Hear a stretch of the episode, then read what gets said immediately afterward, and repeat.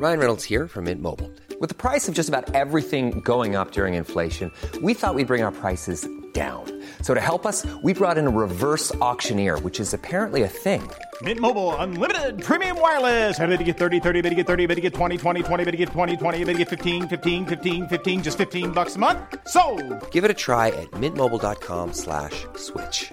$45 upfront for three months plus taxes and fees. Promo for new customers for limited time. Unlimited more than 40 gigabytes per month. Slows. Full terms at mintmobile.com. Inicia las noticias de la tarde con Jesús Martín Mendoza en Heraldo Radio.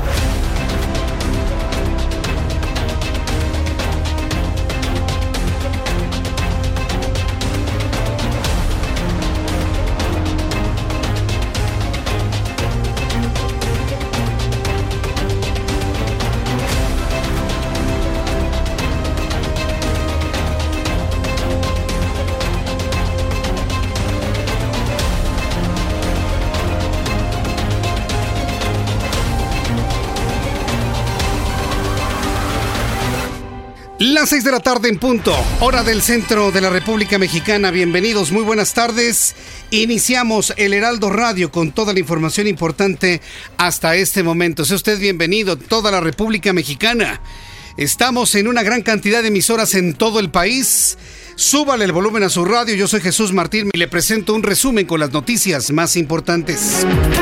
Esta tarde la Secretaría de Salud informó que respecto al coronavirus COVID-19, México seguirá protocolos de mitigación recomendados por la Organización Mundial de la Salud, los cuales buscan disminuir afectaciones por el nuevo coronavirus. Vamos a escuchar a Hugo López Gatel, quien es subsecretario de Prevención y Promoción a la Salud, con lo siguiente. No existe aspiración alguna de que se va a poder contener el traspaso o la eh, propagación del agente infeccioso, por las razones ya comentadas. Y entonces lo que sí se aspira es a canalizar los esfuerzos para limitar el daño.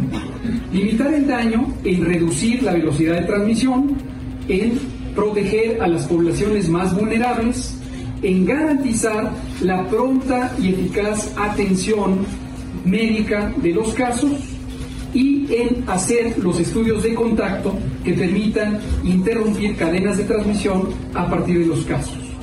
Esto fue lo que dijo Hugo López Gatel, subsecretario de Prevención y Promoción a la Salud. La Secretaría de Salud Federal, junto con la Secretaría de Salud de la Ciudad de México, salieron a conferencia de prensa en medios de comunicación con el único objetivo. Y me parece que eso es un objetivo muy importante a tomar en cuenta, decirle a la población decirle a la opinión pública que sí están preparados para recibir eventuales casos de coronavirus. Esto es muy importante decirlo.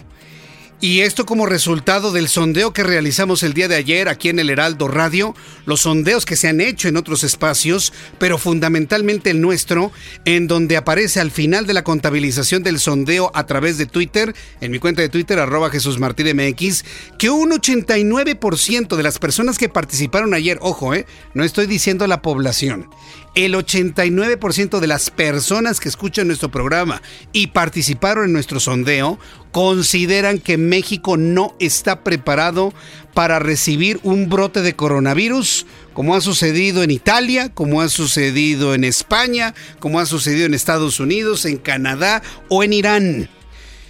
Digo, ya no hablemos de cómo sucede en Asia, ¿no? Allá para que vaya está la emergencia médica.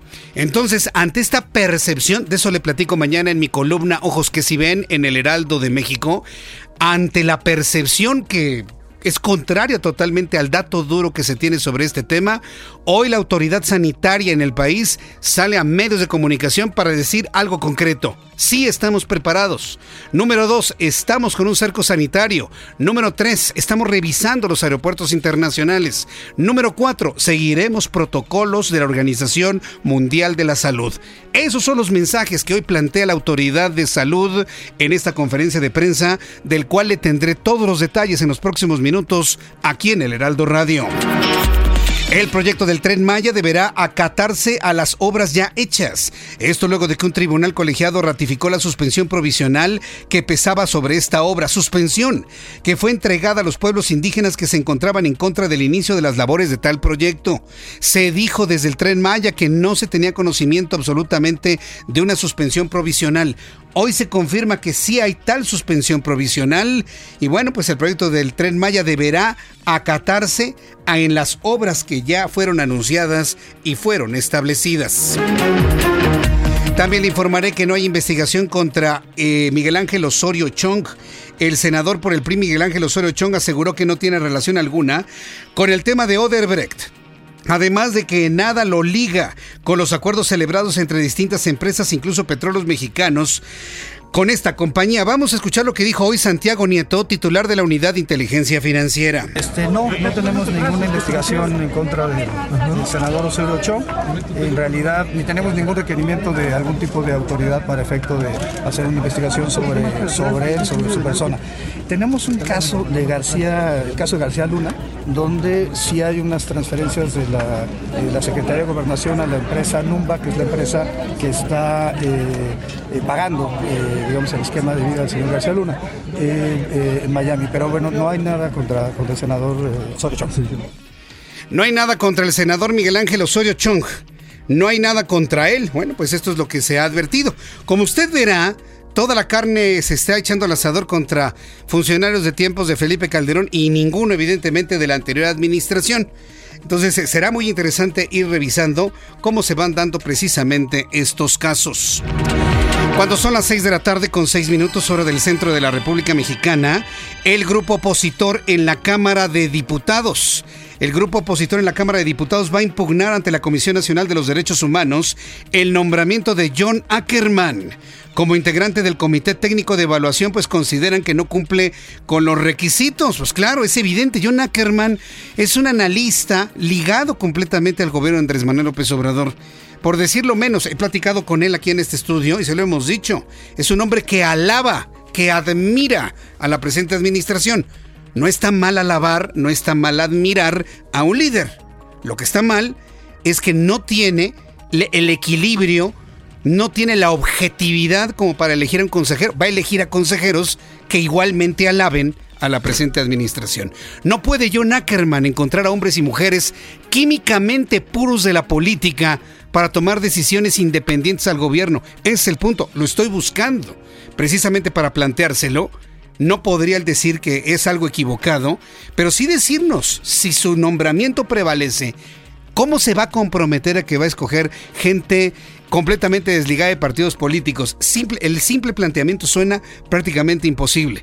Pero buscaremos a John Ackerman para que nos platique aquí en el Heraldo Radio cómo piensa hacerlo. Por lo pronto, Juan Carlos Romero Hicks, que es el representante de los diputados del PAN, dijo lo siguiente. El doctor John Ackerman es inelegible y es más que evidente.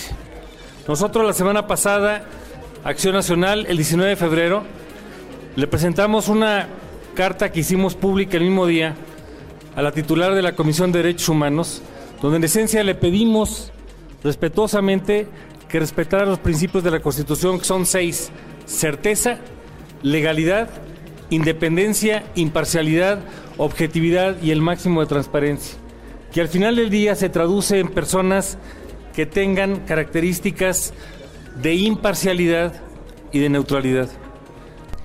Imparcialidad y neutralidad y digo, seamos claros, además, le voy a decir una cosa, a John Ackerman, al doctor John Ackerman, no le da ninguna vergüenza mostrarse como un adherente, como un defensor, como un coaligado, como un fan, si usted me permite hasta el término, de la presente administración. Lo ha dicho claramente, vaya, él considera que ha sido lo mejor que nos ha pasado.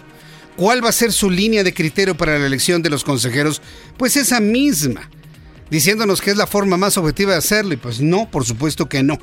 Entonces, bueno, vamos a estar muy atentos de ello, lo vamos a buscar por todos lados, han criticado su nombramiento y lo vamos a conversar más adelante aquí en el Heraldo Radio. También le informo que tras el recorte en la estimación de crecimiento de la economía mexicana por parte del Banco de México, la Secretaría de Hacienda mantiene su expectativa de crecimiento del 2% para el 2020. Hay que recordar que el Banco de México ya considera que el país no va a crecer más allá del 1.5%. Se estimaba como máximo 1.8. Lo recortaron a 1.5 con una mínima no de 0.8 sino de 0.5. Hacienda dice que va a ser del 2%, pues pónganle 4, hombre. Pónganle 7. Al fin y al cabo son otros datos. En las noticias internacionales, la justicia británica suspendió hasta el 18 de mayo el juicio de extradición del fundador de Wikileaks, Julian Assange, a los Estados Unidos, país donde es acusado por espionaje. Vamos a recorrer a la República Mexicana. Empezamos con Claudia Espinosa, rápidamente corresponsal en Puebla. Aumentan las universidades en Puebla que exigen mayor seguridad pública luego del asesinato de tres estudiantes de la Benemérita Universidad Autónoma de Puebla. Adelante, Claudia Espinosa, te escuchamos.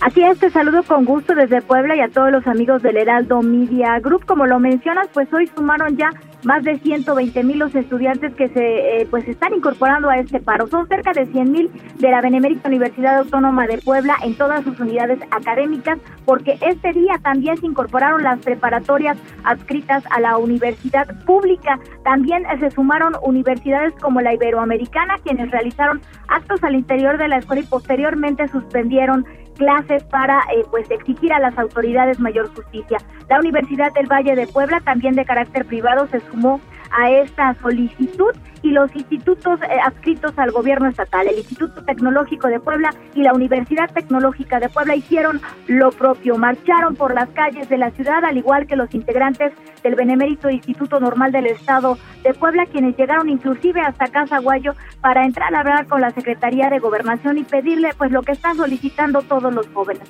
Se esclarezca este asesinato de los tres universitarios y el conductor de Uber, pero además que se refuercen las medidas de vigilancia alrededor de los campos universitarios. Déjame comentarte que hace unos minutos los tres detenidos, Pedro, Ángel y Lisette, fueron eh, liberados por un juez de control porque habían sido detenidos por eh, supuesta, supuesta usurpación de funciones. Sin embargo, a la salida de la Casa de Justicia fueron reaprendidos de nueva cuenta por agentes ministeriales que ahora entregaron la orden de aprehensión por los delitos de robo de vehículo y homicidio. Así que los tres pues salieron solamente unos segundos y regresaron al centro de justicia. Sí, muy bien en Cholula. Correcto, vamos a estar muy atentos de todo lo que sucede en Puebla. Claudia, muchas gracias por la información. Buenas tardes.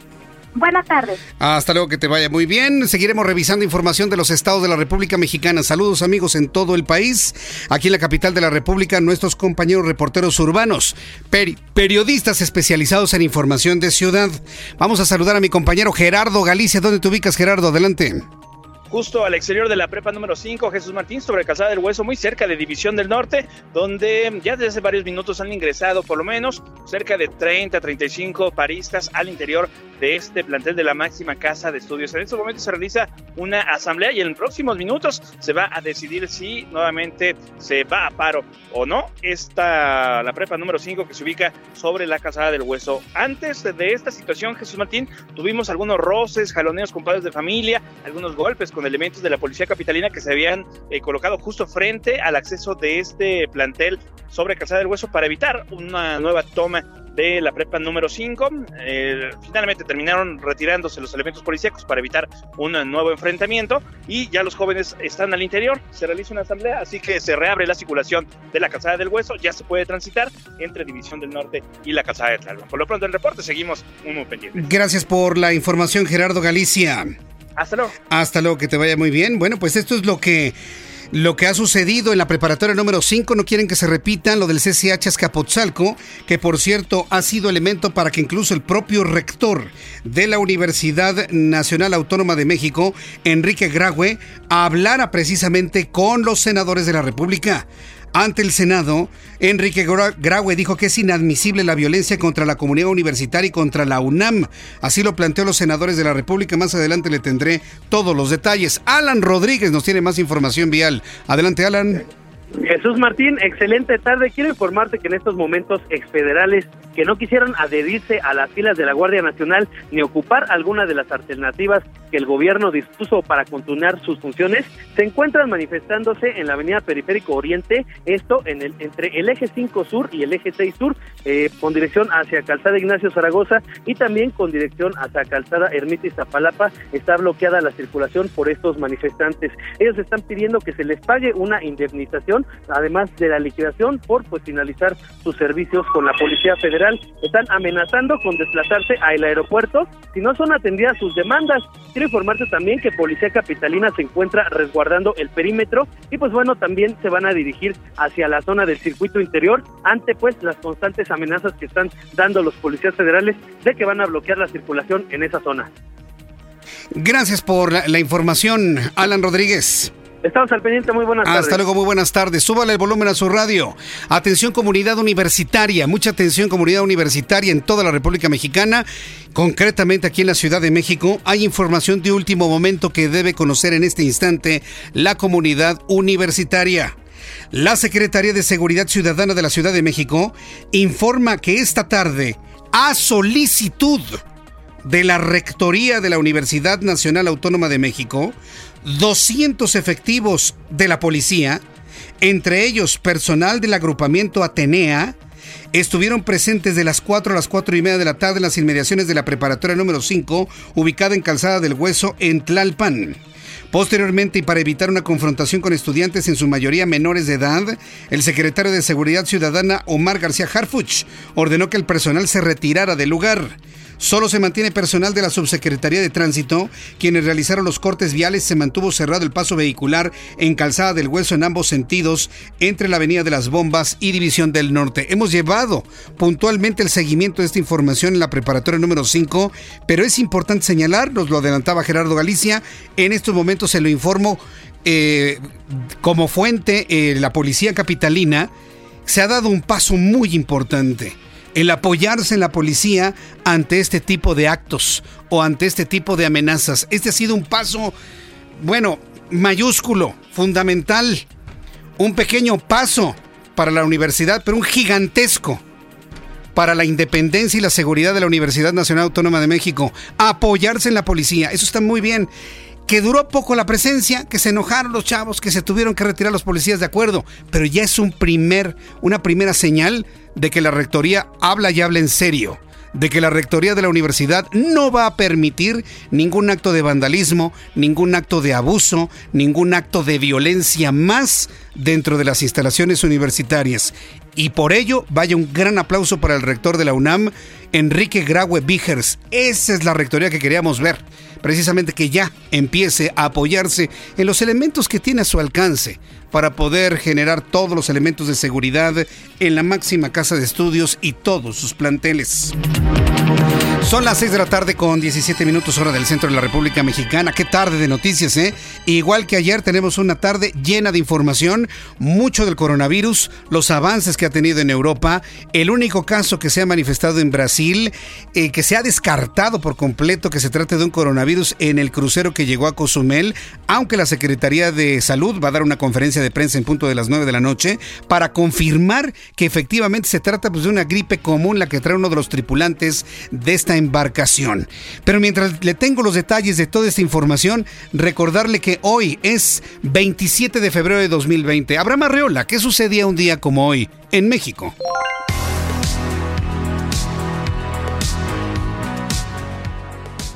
Esto es un día como hoy en México. 1882. Nace en Oaxaca José Vasconcelos, quien fue abogado, historiador, político, escritor, educador, rector de la Universidad Nacional y fundador de la Secretaría de Educación Pública, desde donde impulsó una vasta tarea educativa y cultural. 1897. Nació Manuel Gómez Morín, político mexicano, fundador del Partido Acción Nacional. 1989. Falleció Mauricio Garcés, recordado especialmente por su representación en varias películas del clásico galán seductor maduro y sofisticado de la alta sociedad. Además, hoy es el Día Internacional del Trasplante de Órganos. Y también es el Día Internacional del Oso Polar. Esto es un día como hoy en México. Muchas gracias, Abraham Marriola. Interesante día hoy, 27 de febrero. El, día se recuerda el nacimiento de José Vasconcelos, del apóstol de la educación. Se recuerda su nacimiento, un hombre polifacético, interesantísima su, vida. Si usted puede encontrar una biografía sobre la vida de José Vasconcelos, se va verdaderamente a sorprender sería de esos políticos de la historia que la actual administración tendría, pues, es más, deberían de cambiar el nombre de la biblioteca, ¿no? Porque no coincidía nada, tenía un pensamiento de derecha y por momentos de ultraderecha, ¿eh? José Vasconcelos, como apóstol de la, de la educación. Y al mismo tiempo recordamos el nacimiento de Manuel Gómez Morín. Mire cómo son las cosas en un día como hoy, 27 de febrero. Sin duda alguna, día interesante. Y bueno, si hay oportunidad, platicaremos un poquito de la vida y obra del apóstol de la educación, nada más y nada menos que don José Vasconcelos. ¿Cómo se le extraña en estos tiempos a un hombre así, sin duda alguna? Bueno, cuando son las 6 de la tarde con 20 minutos hora del centro de la República Mexicana, vamos a revisar mucho de lo que tenemos en cuanto a pronóstico del tiempo. El Servicio Meteorológico Nacional nos da cuenta para las próximas horas de que van a continuar el tránsito de una masa de aire polar. ¿Qué tal el frío hoy en la mañana? ¿Te levantaste temprano, Orlando? acuérdate que dicen bueno, decía de manera concreta Jacobo Zabludowski que la suerte se reparte a las 5 de la mañana en las calles. Entonces hay que levantarse temprano a las 5 de la mañana para que nos toque algo de suerte. Bueno, para quienes se levantan tempranito para recoger suerte, bueno, pues experimentaron una temperatura de 4 grados en la capital de la República. Vaya frío, ¿qué fue lo que sucedió? Resulta que cruzó durante la noche madrugada una masa de aire polar sobre el centro de la República Mexicana que se dirigía completamente hacia la zona del Golfo de México. Eso fue lo que ocurrió. Esperemos que para esta noche ya no tengamos tanto frío en el centro de la República Mexicana. Es más, deberíamos estar experimentando ya una recuperación de las temperaturas una vez que se empieza a acercar ya, para los próximos, ¿qué? 20 días, la llegada de la primavera. El Servicio Meteorológico Nacional eh, nos informa en su más reciente informe meteorológico, eh, que por cierto lo dan a conocer en punto de las 6 de la tarde, que durante esta noche y madrugada va a persistir algo de ambiente frío en gran parte del país, además de evento de norte intenso en el Golfo e Istmo de Tehuantepec. Esta masa de aire frío que se deja sentir en todo el país viene asociada al Frente Frío número 41 de la temporada invernal. Y bueno, pues también va a persistir un ambiente frío en gran parte del territorio y un evento de norte con rachas de hasta 100 y hasta 110 kilómetros por hora. Pues son vientos ya que rayan completamente en lo peligroso. Y además el oleaje en las zonas costeras del Golfo podría alcanzar alturas de hasta 3 metros. El propio oleaje. La corriente en chorro subtropical generará rachas de hasta 70 kilómetros por hora en Baja California y Mar de Cortés y hasta de 60 kilómetros en Sonora. Y para el día de mañana, la masa de aire frío que se asoció al sistema 41 continuará cocinando ambiente frío con heladas, sobre todo en las zonas del norte centro del país, pero en las zonas más altas. Así que si usted nos escucha en las zonas más altas de la Ciudad de México, que es al poniente, hablo de la delegación Miguel Hidalgo, la delegación Coajimalpa, Magdalena Contreras. Eh, parte de la delegación Álvaro Obregón, pues abríguese muy bien porque va a ser mucho frío otra vez mañana por la mañana. Espero que no tanto como el día de hoy, pero mañana en la mañana seguirá siendo frío. Abriguen muy bien a sus niños, sobre todo los que entran temprano a la escuela. Ya con estos elementos atmosféricos le doy a conocer pronóstico del tiempo para el día de mañana en diversas ciudades de la República Mexicana. Empezamos con el Estado de México, amigos en Toluca. Va a ser mucho frío, temperatura 0 grados, estará helando para el día de mañana. En este momento 19, la máxima 24 Guadalajara, Jalisco. Saludos amigos que nos escuchan en el 100.3 de FM. Temperatura mínima 9 grados, máxima 29. En Monterrey, Nuevo León, mínima 7, máxima 22. En Tampico, Tamaulipas, 92.5 de FM. Temperatura mínima 15 grados, máxima 22. En Villahermosa, Tabasco, estamos en el 106.3. Allá para mañana estará lloviendo prácticamente todo el día con una mínima de 17, una máxima de 22. Acapulco, Guerrero, ¿cómo extrañamos Acapulco? Temperatura mínima 21, máxima 30. Saludos amigos que nos escuchan a través del 92.1 de FM en Tijuana. Temperatura en este momento 27, mínima 11, máxima 26 mañana. Saludos amigos que nos escuchan a través del 1700 de amplitud modulada y aquí en la capital de la República. Temperatura en este momento 22, la mínima 7 y la máxima para mañana 25 grados Celsius.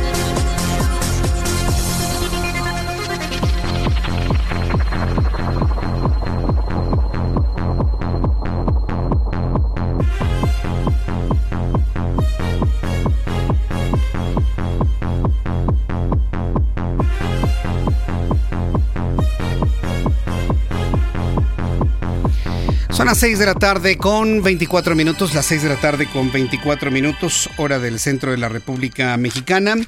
Escucha usted el Heraldo Radio, yo soy Jesús Martín Mendoza, le informo a toda la República Mexicana las noticias más importantes del día de hoy.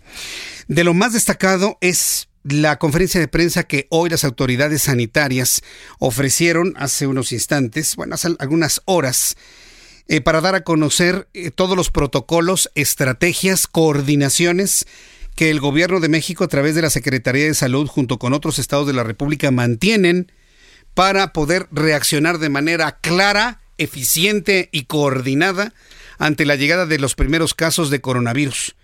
¿Qué tan cerca o qué tan lejos estamos de que aparezca el primer caso de coronavirus en México? Es imposible saberlo.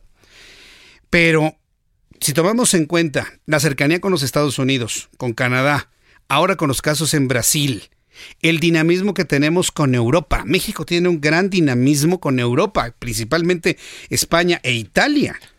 ¿Cuántos mexicanos le gusta que van a España y cuántos mexicanos le gusta que van a Italia? Una cantidad impresionante de mexicanos. Bueno, pues ante esa posibilidad de que lleguen mexicanos contagiados o transmitidos con el coronavirus y tomamos en cuenta pues la incubación que va de entre 7 a 15 días, pues yo no veo más de dos semanas para que se anuncie el primer caso ¿eh? en México pero a lo mucho, ¿eh? sobre todo porque en el norte de Italia ya van más de 400 casos de personas infectadas o transmitidas.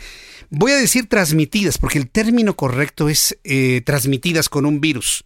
Ya posteriormente se declara la enfermedad que se llama COVID-19, que ya es eh, mm, mm, flujo nasal, ojos llorosos y el síntoma que hay que estar revisando con todo detalle es un problema para respirar. Es decir, silba el pecho, le cuesta trabajo respirar como si tuviera algo atorado.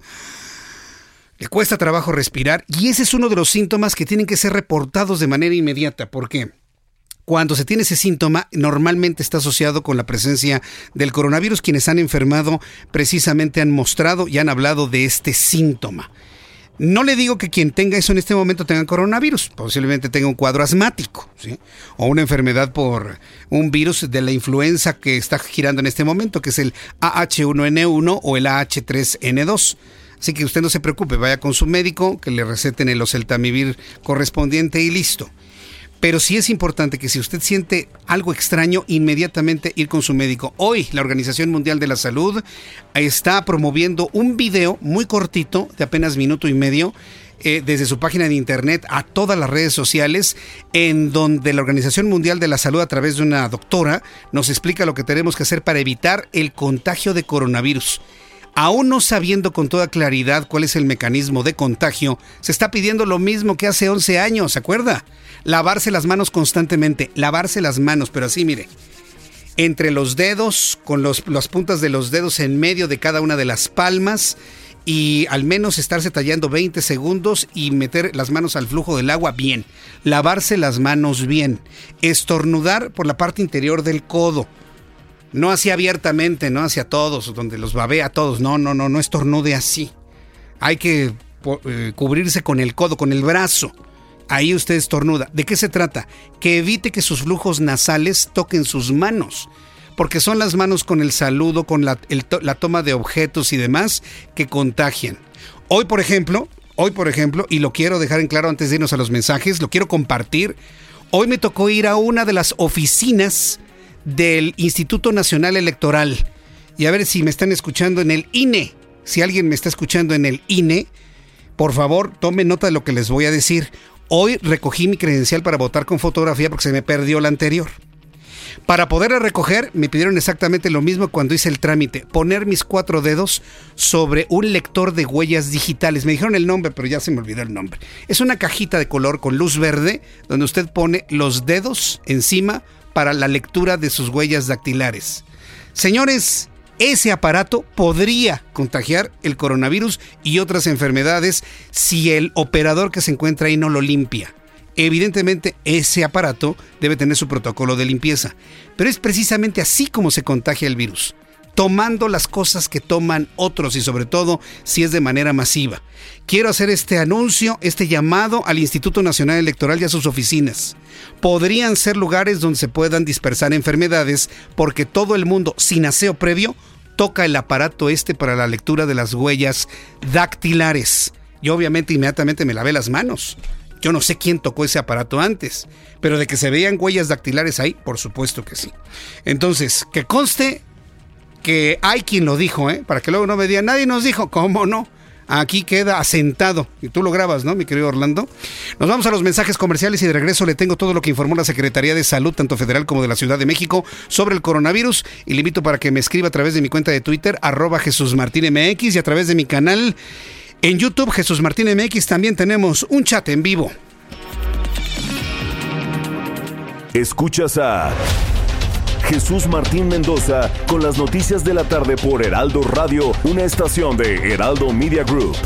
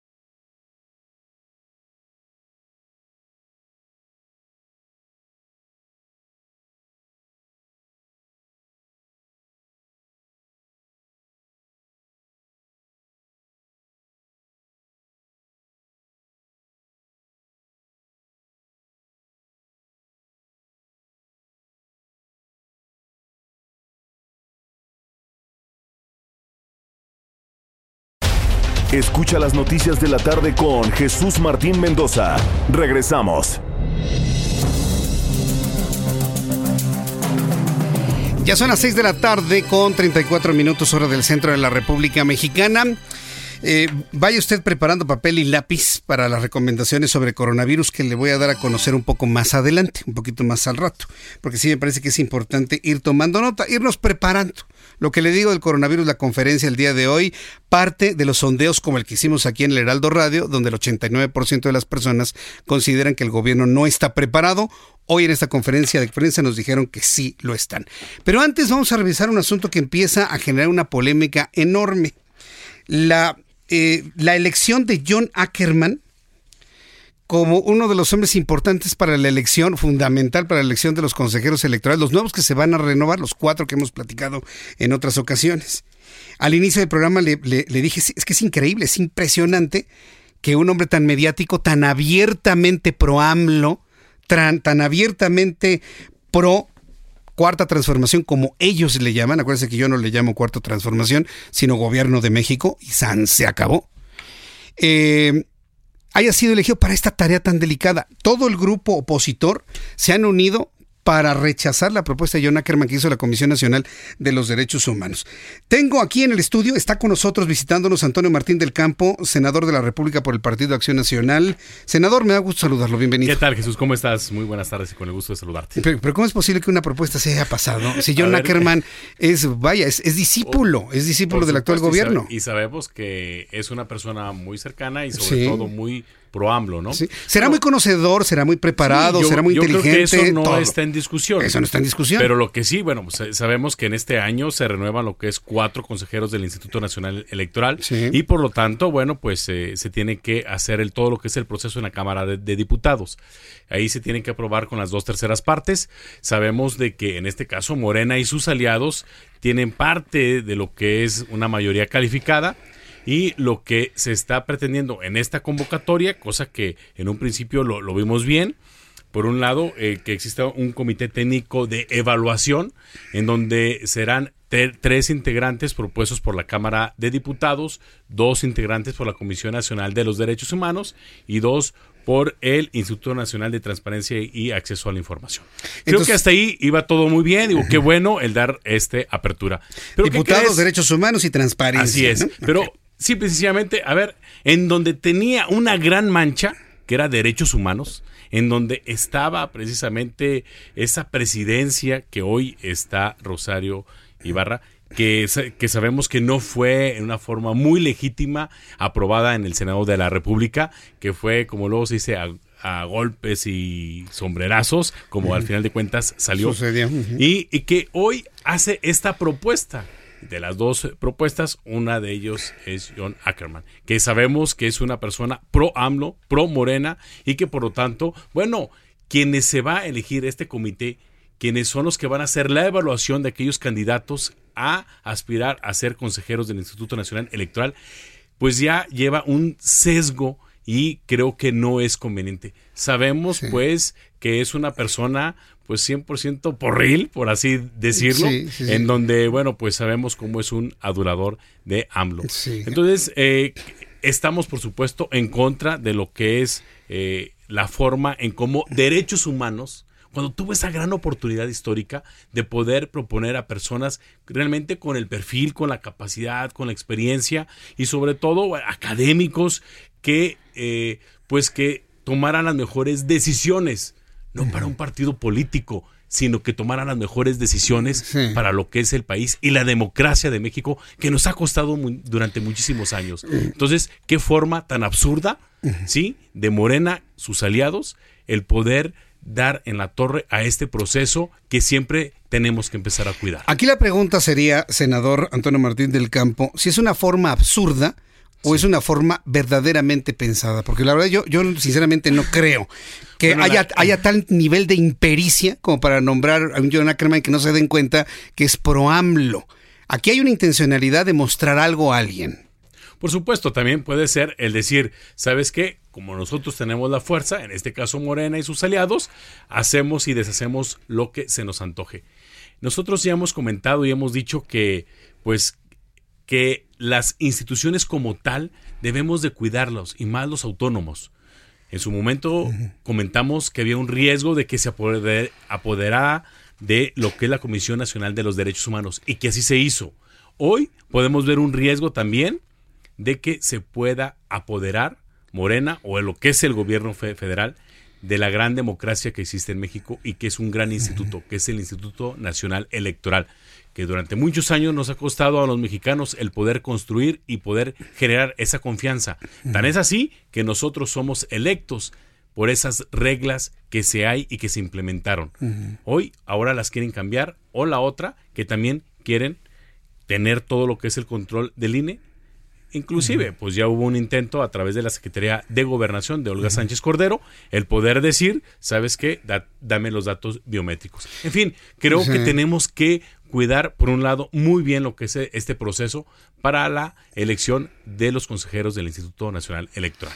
Ahora bien, eh, pregunta, eh, John Ackerman está siendo propuesto por Derechos Humanos para este Comité Técnico de Evaluación, pero falta diputados y falta transparencia, es decir, el camino no está cerrado, ¿no? Así es ahí ah, lo que es transparencia afortunadamente hizo dos propuestas de académicos, eh, cosa que lo vemos muy bueno, muy muy acertado, pero en donde no vemos a ese ese mismo atino es en la Comisión Nacional de los Derechos Humanos.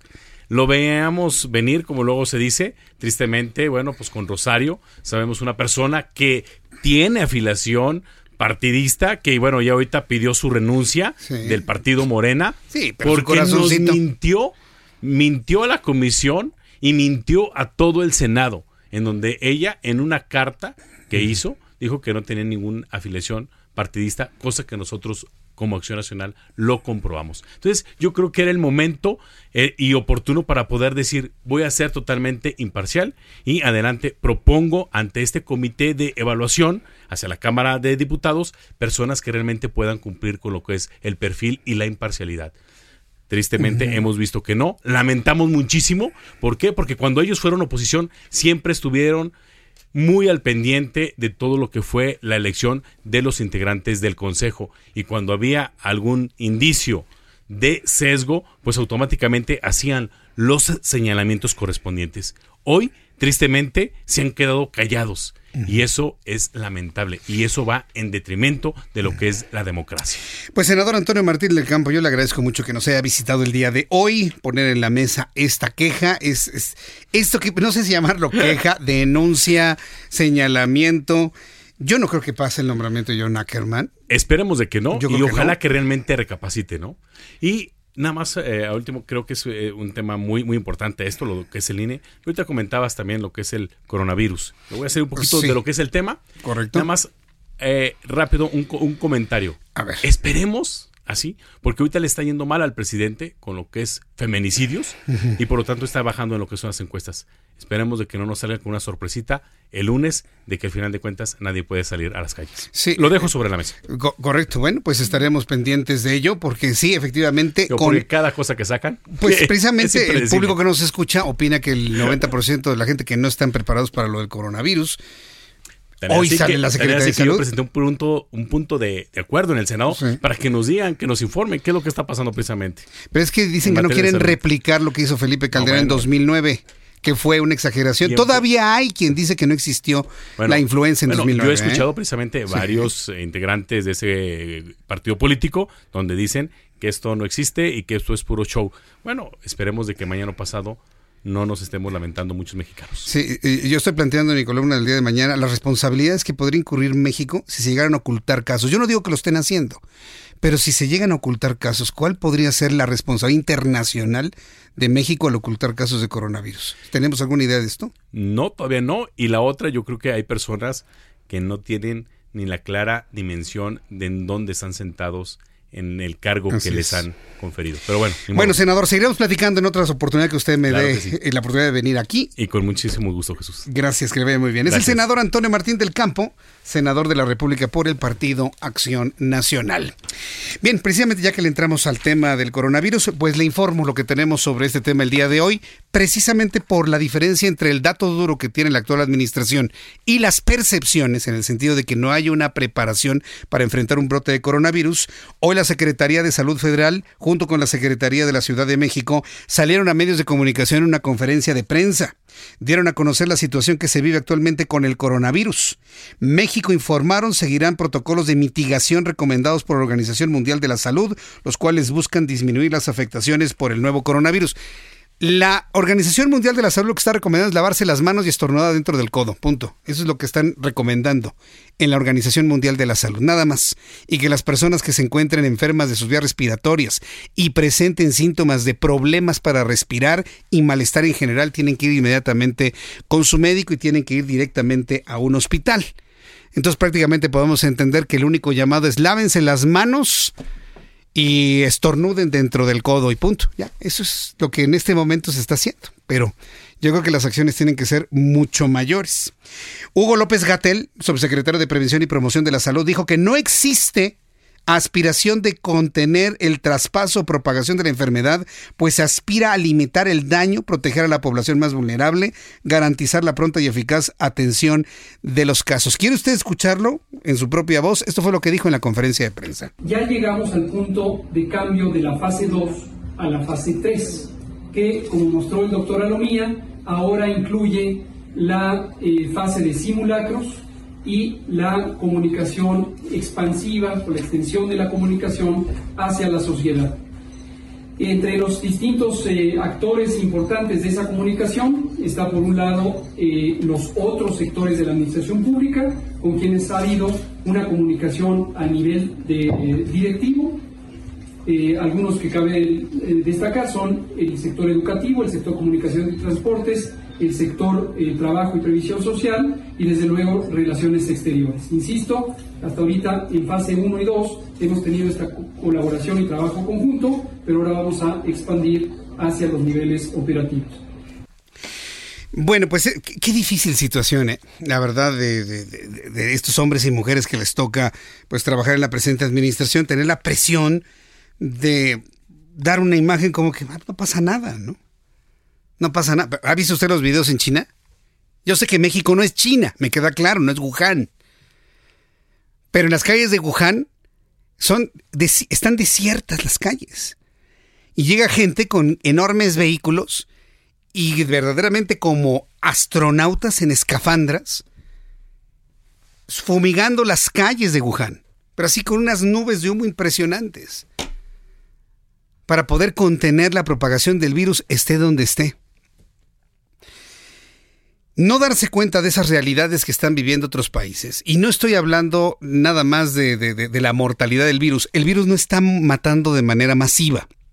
Y eso hay que reconocerlo, hay que decirlo, el índice de mortalidad se mantiene en 2.5%. Por momentos ya se acerca al 3%, por momentos se acerca ya al 3%, pero se mantiene en un 2.5, 2.7% de mortalidad. Pero el problema que tiene el coronavirus es que no han podido identificar, hoy no lo escuché en la conferencia de prensa, es la velocidad de propagación. Ha rebasado más de 10 veces, 20 veces lo que fue la crisis del SARS en el año 2003. Bueno, el SARS quedó como para bebés, si me permite usted el término. Y eso es lo que no ha querido ver esta administración porque no quieren repetir los protocolos que implementó Felipe Calderón en el año 2009. Esa es la verdadera razón, señores. Esa es la verdadera razón. Este gobierno no quiere que la oposición le diga, ah, ya ves que si estás tomando los protocolos que tomó nuestro presidente en el año 2009. No lo quieren. No quieren hacer eso. Y ya, ya, ya lo leí. Gerardo Fernández Noroña y otros lo han dicho. No vamos a caer en los excesos que cayó este, el entonces presidente de México. Él le dice de otra manera en el año 2009 y además hay quien duda que todo esto sea verdad. Esa es la, realidad que tenemos actualmente. Y qué difícil papel tener que mantener las cosas como que está, sí, se están muriendo allá, pero pues aquí en México no pasa absolutamente nada. Sin embargo, debo reconocer que el papel, la posición de Olivia López, quien es la secretaria de Salud del Gobierno de la Ciudad de México, fue completamente distinto. Ella habló de una preocupación, de acciones concretas, hospitales preparados, revisiones en el Aeropuerto Internacional de la Ciudad de México, así lo comentó Básicamente lo que hemos eh, fortalecido es la vigilancia epidemiológica en el Aeropuerto Internacional de la Ciudad de México, donde hay comunicación masiva con pantallas, gestión de las cámaras termográficas, capacitación de personal en sanidad, monitoreo continuo, monitoreo a pie de avión y revisión médica de viajeros con diversos filtros. Eh, esto es muy importante porque es algo que se hace permanentemente para distintas patologías, pero a partir de la alerta internacional, pues se ha fortalecido muy orientadamente para los vuelos específicos, primero provenientes eh, de la zona de mayor riesgo y posteriormente para otros vuelos que vienen de donde hay transmisión comunitaria. Entonces ha habido permanente vigilancia en el aeropuerto. Esto también es algo que, como ya se señalaba, no se ve no se ventila públicamente, no es algo que, que, lo vean todas las personas y por lo tanto la demanda eh, permanente es no están haciendo nada, no, estamos ahí 24 horas, ¿sí? tanto los equipos técnicos de Secretaría de Salud Federal como los locales. Esto también se replica en todo el país. Yo estoy hablando del Aeropuerto Internacional de la Ciudad de México. La vigilancia epidemiológica, bueno, lo que se hace es la identificación desde avión de, de persona enferma, se notifica o de persona con, con ciertas características y pasa un primer filtro. Se identifican los, de manera oportuna los viajeros eh, y después se hace un interrogatorio, en caso de requerirse un interrogatorio, un segundo filtro mucho más eh, intensivo. Así es como hemos identificado los casos sospechosos de la Ciudad de México que ya han sido descartados. Bien, pues esto es lo que comentó la responsable de salud del gobierno de la Ciudad de México. Eh, en, este, en la capital de la República, bueno, pues podríamos decir Claro, se está preparando todo para la aparición de un primer caso. ¿Dónde va a aparecer el primer caso? Tamaulipas, pues ya hizo ayer un, simulacro. La conferencia de prensa del día de hoy también se mencionó ese asunto de una coordinación desde la federación con todas las entidades de la República y no acciones aisladas que estén realizando las entidades de la República. Se habló de una coordinación integral y de los diversos protocolos en caso de que aparezca el primer caso de coronavirus. ¿Dónde va a aparecer? Nadie lo sabe. Hay quienes aseguran que ya hay casos de coronavirus en Jalisco. Pero mire, de ahí para que eso sea verdad, lo que le comentaba yo al senador de la República, Antonio Martín del Campo, México se arriesgaría mucho, demasiado el gobierno actual, no le conviene a López Obrador arriesgarse a ocultar casos con las consecuentes eh, responsabilidades a nivel internacional que eso implica, los señalamientos de una Organización Mundial de la Salud o de la propia Organización Nacional de las Naciones Unidas, de la ONU. No, no nos podemos como país arriesgar a ocultar casos para pues que se vea de que este gobierno sí las puede hasta ni siquiera hay casos. Sería una irresponsabilidad absoluta. Sinceramente, no creo que se llegue a ese caso. Pero miren, en el mundo de la política mexicana todo, absolutamente todo es posible. Por lo pronto vamos a quedarnos en la idea de que el gobierno federal y el gobierno de la Ciudad de México declaran, se declaran listos, se declaran preparados para la llegada del primer caso de coronavirus, si esto así ocurre. Son las 6 de la tarde con 52 minutos hora del centro de la República Mexicana. Le tengo toda la información deportiva con Fernando Galván. Expo Antaria Alimentaria a México 2020. Consolida alianzas y negocios el 31 de marzo, 1 y 2 de abril. Presenta. Fernando Galván con toda la información deportiva, mi querido Fernando. Jesús, ¿cómo estás? Bienvenido. ¿Bien? Me da mucho gusto saludarte. Mira, igualmente, ahorita que te vi, tenías razón con lo que estás comentando del coronavirus. Se dice que, inclusive en las conferencias matutinas se decía que lo que pasó con la influenza en 2009 que era una simulación que a la gente le obligaban a utilizar tapabocas sin razón alguna y bueno, después se dijo que sí había sido un tema demasiado serio de salud. En fin, habrá que ver qué es lo que pasa en los próximos días. Bueno, pues veremos qué es lo que sucede. Por lo pronto, ¿se ha dicho algo de lo que va a pasar con eh, las Olimpiadas de Tokio 2020? En tres meses se tiene que dar la resolución definitiva de qué va a pasar porque sí hay, eh, existe un temor de que si en caso de que no se encuentre una cura o una manera de frenar la pandemia, entonces sí los eventos masivos, no nada más ya en, en Asia, sino también en Europa, podrían verse afectados. Entonces está latente la posibilidad de una Sí. afectación a Sí. la contienda, a la justa deportiva del 2020. Así es, a las Olimpiadas. ¡Qué barbaridad! Y a la Eurocopa también 2020. ¿Sabes con qué emoción se estaba esperando el año 2020 y estas Olimpiadas Sí. como para que se esté en este momento cocinando la idea de que no se haga absolutamente nada o las grandes competiciones masivas no se realicen? Es que se tiene- es que apelan los organismos tanto de la UEFA como de la- del Comité Olímpico Internacional a que primero debe de prevalecer la seguridad de las personas, de Sin todo duda. lo que hay que esto podría ser todavía un un de- detonador mayor para que personas de otros países que quizás ahora no tienen ese problema lo pudieran tener por toda la gente que va a, a ese tipo de Pero te voy a decir una cosa, el daño ya está hecho. ¿Sabes Sí. cuántas personas van a desistir viajar a Tokio para no, no posiblemente enfermarse? Claro. Las ventas de boletos, las ventas, los viajes, el turismo, la derrama se verá seriamente afectada, aunque la competición se lleve a cabo con Sí, normalidad. ya aunque ¿eh? se haga, ya el Sí, temor no, está infundado. Inclusive, ya está la afectación. sí. Ahora ya pasó en la Champions League. De la semana pasada hubo un juego en el que eh, un periodista español de Valencia ya se infectó. Fue a cubrir el partido de Italia y en Italia hay un brote muy severo de coronavirus. Ya se infectó. Y se infectó. Entonces, o sea, eso es una situación muy, muy, muy severa. Vaya. Y bueno, ya, ya la libró el reportero, ¿no? Porque Ahí la, ma- está. la mayoría lo, la libran, ¿eh? eso hay que decirlo, ¿no? Está, eh, ¿cómo se llama? Eh, ¿En recuperación? no, eh, sí, Ah, está- está- aislado. Aislado, está aislado. Está aislado, está en es. cuarentena, pues. Así es. Bueno. Cuarentena debería tener el América, fíjate. Por- Otra vez. Porque, mira, ya, se, ya sí, se no, y sabía, me lo dijo en la previa. ¿Por- por qué cuarentena en la Oye, vaya, el comunicaciones... ¿Les dio de- coronavirus o qué? No, bueno, les dio... no, no se puede decir al aire lo que les dio ayer, pero le pasó a todos. O sea, Ajá. malísimo. O empate a uno contra Ajá. un equipo que, vamos, se presentó bien de Guatemala, el comunicaciones. Pues vamos, por favor, uno por uno. Y en penales avanzaron. Y todavía, no, nosotros en la grandeza de la América. Uno por no le pueden ganar al comunicaciones. ¿En serio es tan difícil? ¿Los vas a meter en cuarentena a tus mío, águilas, que los Orlando? en cuarentena. Más. Sí, sí, que los aíslen a todos, ¿eh? A todos en el América, por favor. No, te- terrible. Se, se van a venir a manifestarte sí, aquí, ya, ¿eh? ya, se, Sí. va a, se va a poner fea la cosa. Quienes también deberían estar en, ese- en esas circunstancias son los Tigres. Según se habla de una hazaña del portero que ayer lo rescató de un tremendo ¿Otra vez los papelón. Tigres perdieron? No, casi, casi los Ah. eliminan. O sea, de último minuto el portero Nahuel Guzmán anotó gol y vamos, contra la Alianza del Salvador, equipos todopoderosos. No, no, no, si esos compitan en la Champions, se la llevan de pe a pa. Con ¿eh? razón no vino Virginia, ya me imagino el coraje No, que hizo, ¿no? no, sí, seguramente algo así le pasó. Y quien sí, la verdad, demostró otra vez quién es quién, es Novak Djokovic. Este tipo tenía que llegar sí o sí a las semifinales de Dubai para mantenerse en el primer lugar del clasificador.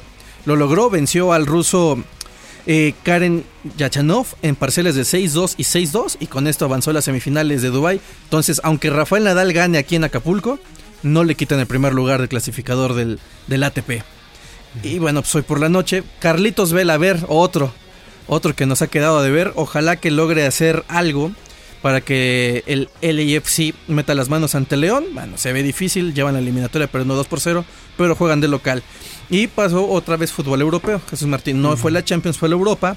Y bueno, los Wolves de eh, Raúl Jiménez empataron a 2 con el español. Llevaban la, en la ida habían ganado 4-0, o sea, fue un mero trámite. Y se dice que el Real Madrid está siguiéndole a la pista del ariete mexicano, lo cual no creo que sea así. Y también, bueno, a quien sí despacharon en este torneo fue el Tecatito Corona y al Porto cayeron ante ante Leverkusen 3 goles a 1, perdieron en la ida 2 a 1 por un global de 5 a 2.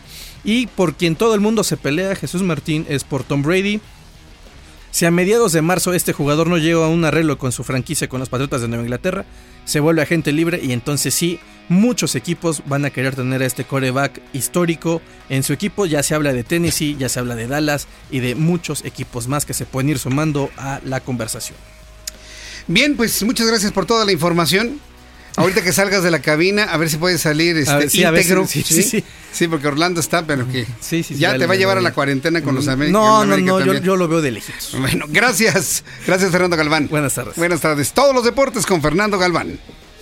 Amplio abanico de oportunidades en proveeduría nacional e internacional para el sector restaurantero que incentiva a sus clientes. Lo esperamos en Expo Antad Alimentaria México 2020, 31 de marzo, 1 y 2 de abril en Guadalajara. Informes al 5555 809900 y en expoantad.com.mx.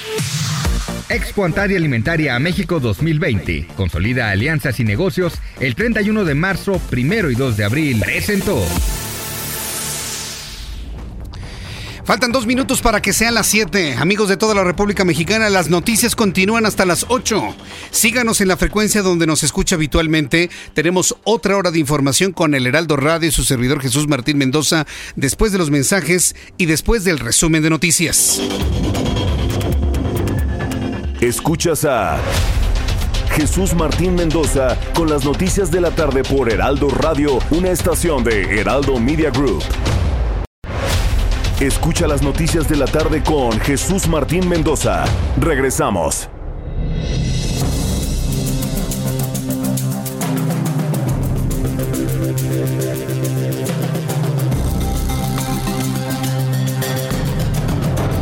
Zona 7 con un minuto, hora del centro de la República Mexicana. Le presento un resumen con las noticias más importantes. El Instituto Mexicano del Seguro Social informó que dispone de más de 8.500 camas y más de 4.000 ventiladores en caso de que el coronavirus llegue a México. El instituto calcula que hasta 300.000 derechohabientes podrían recurrir a su servicio por posibles casos de COVID-19. Debido a los efectos provocados por el Frente Frío número 41, el Instituto Estatal de Educación Pública de Oaxaca suspendió clases en 17 municipios del estado, pues se han reportado diversos daños en la entidad. La dependencia informa que a través de, la, de un comunicado que, se está medida, bueno, dice que es un comunicado que esta medida se aplica con el fin de salvaguardar la integridad de la comunidad estudiantil ante los fuertes vientos que provocaron el colapso de una unidad deportiva eh, donde también se reportó la caída de árboles que afectó el cableado eléctrico. Un juez de control decretó como ilegal la detención de dos de los tres presuntos implicados en el asesinato de cuatro personas, entre ellos tres estudiantes universitarios de Puebla. Durante la audiencia se determinó que la aprehensión de Ángel N de 23 y Lisette N de 22 años fue ilegal y por tanto fueron puestos en libertad. Sin embargo, fueron reaprendidos por el presunto delito de homicidio y robo de automóvil. El rector de la Universidad Nacional Autónoma de México, Enrique Graue, ordenó a estudiantes, docentes y administrativos que evacuen la escuela preparatoria número 5 luego de que encapuchados tomaron por la fuerza otra vez el plantel. El rector dijo que la evacuación es por seguridad de estudiantes y trabajadores del plantel y repudió este tipo de acciones de grupos que son rechazados por la mayoría de los universitarios.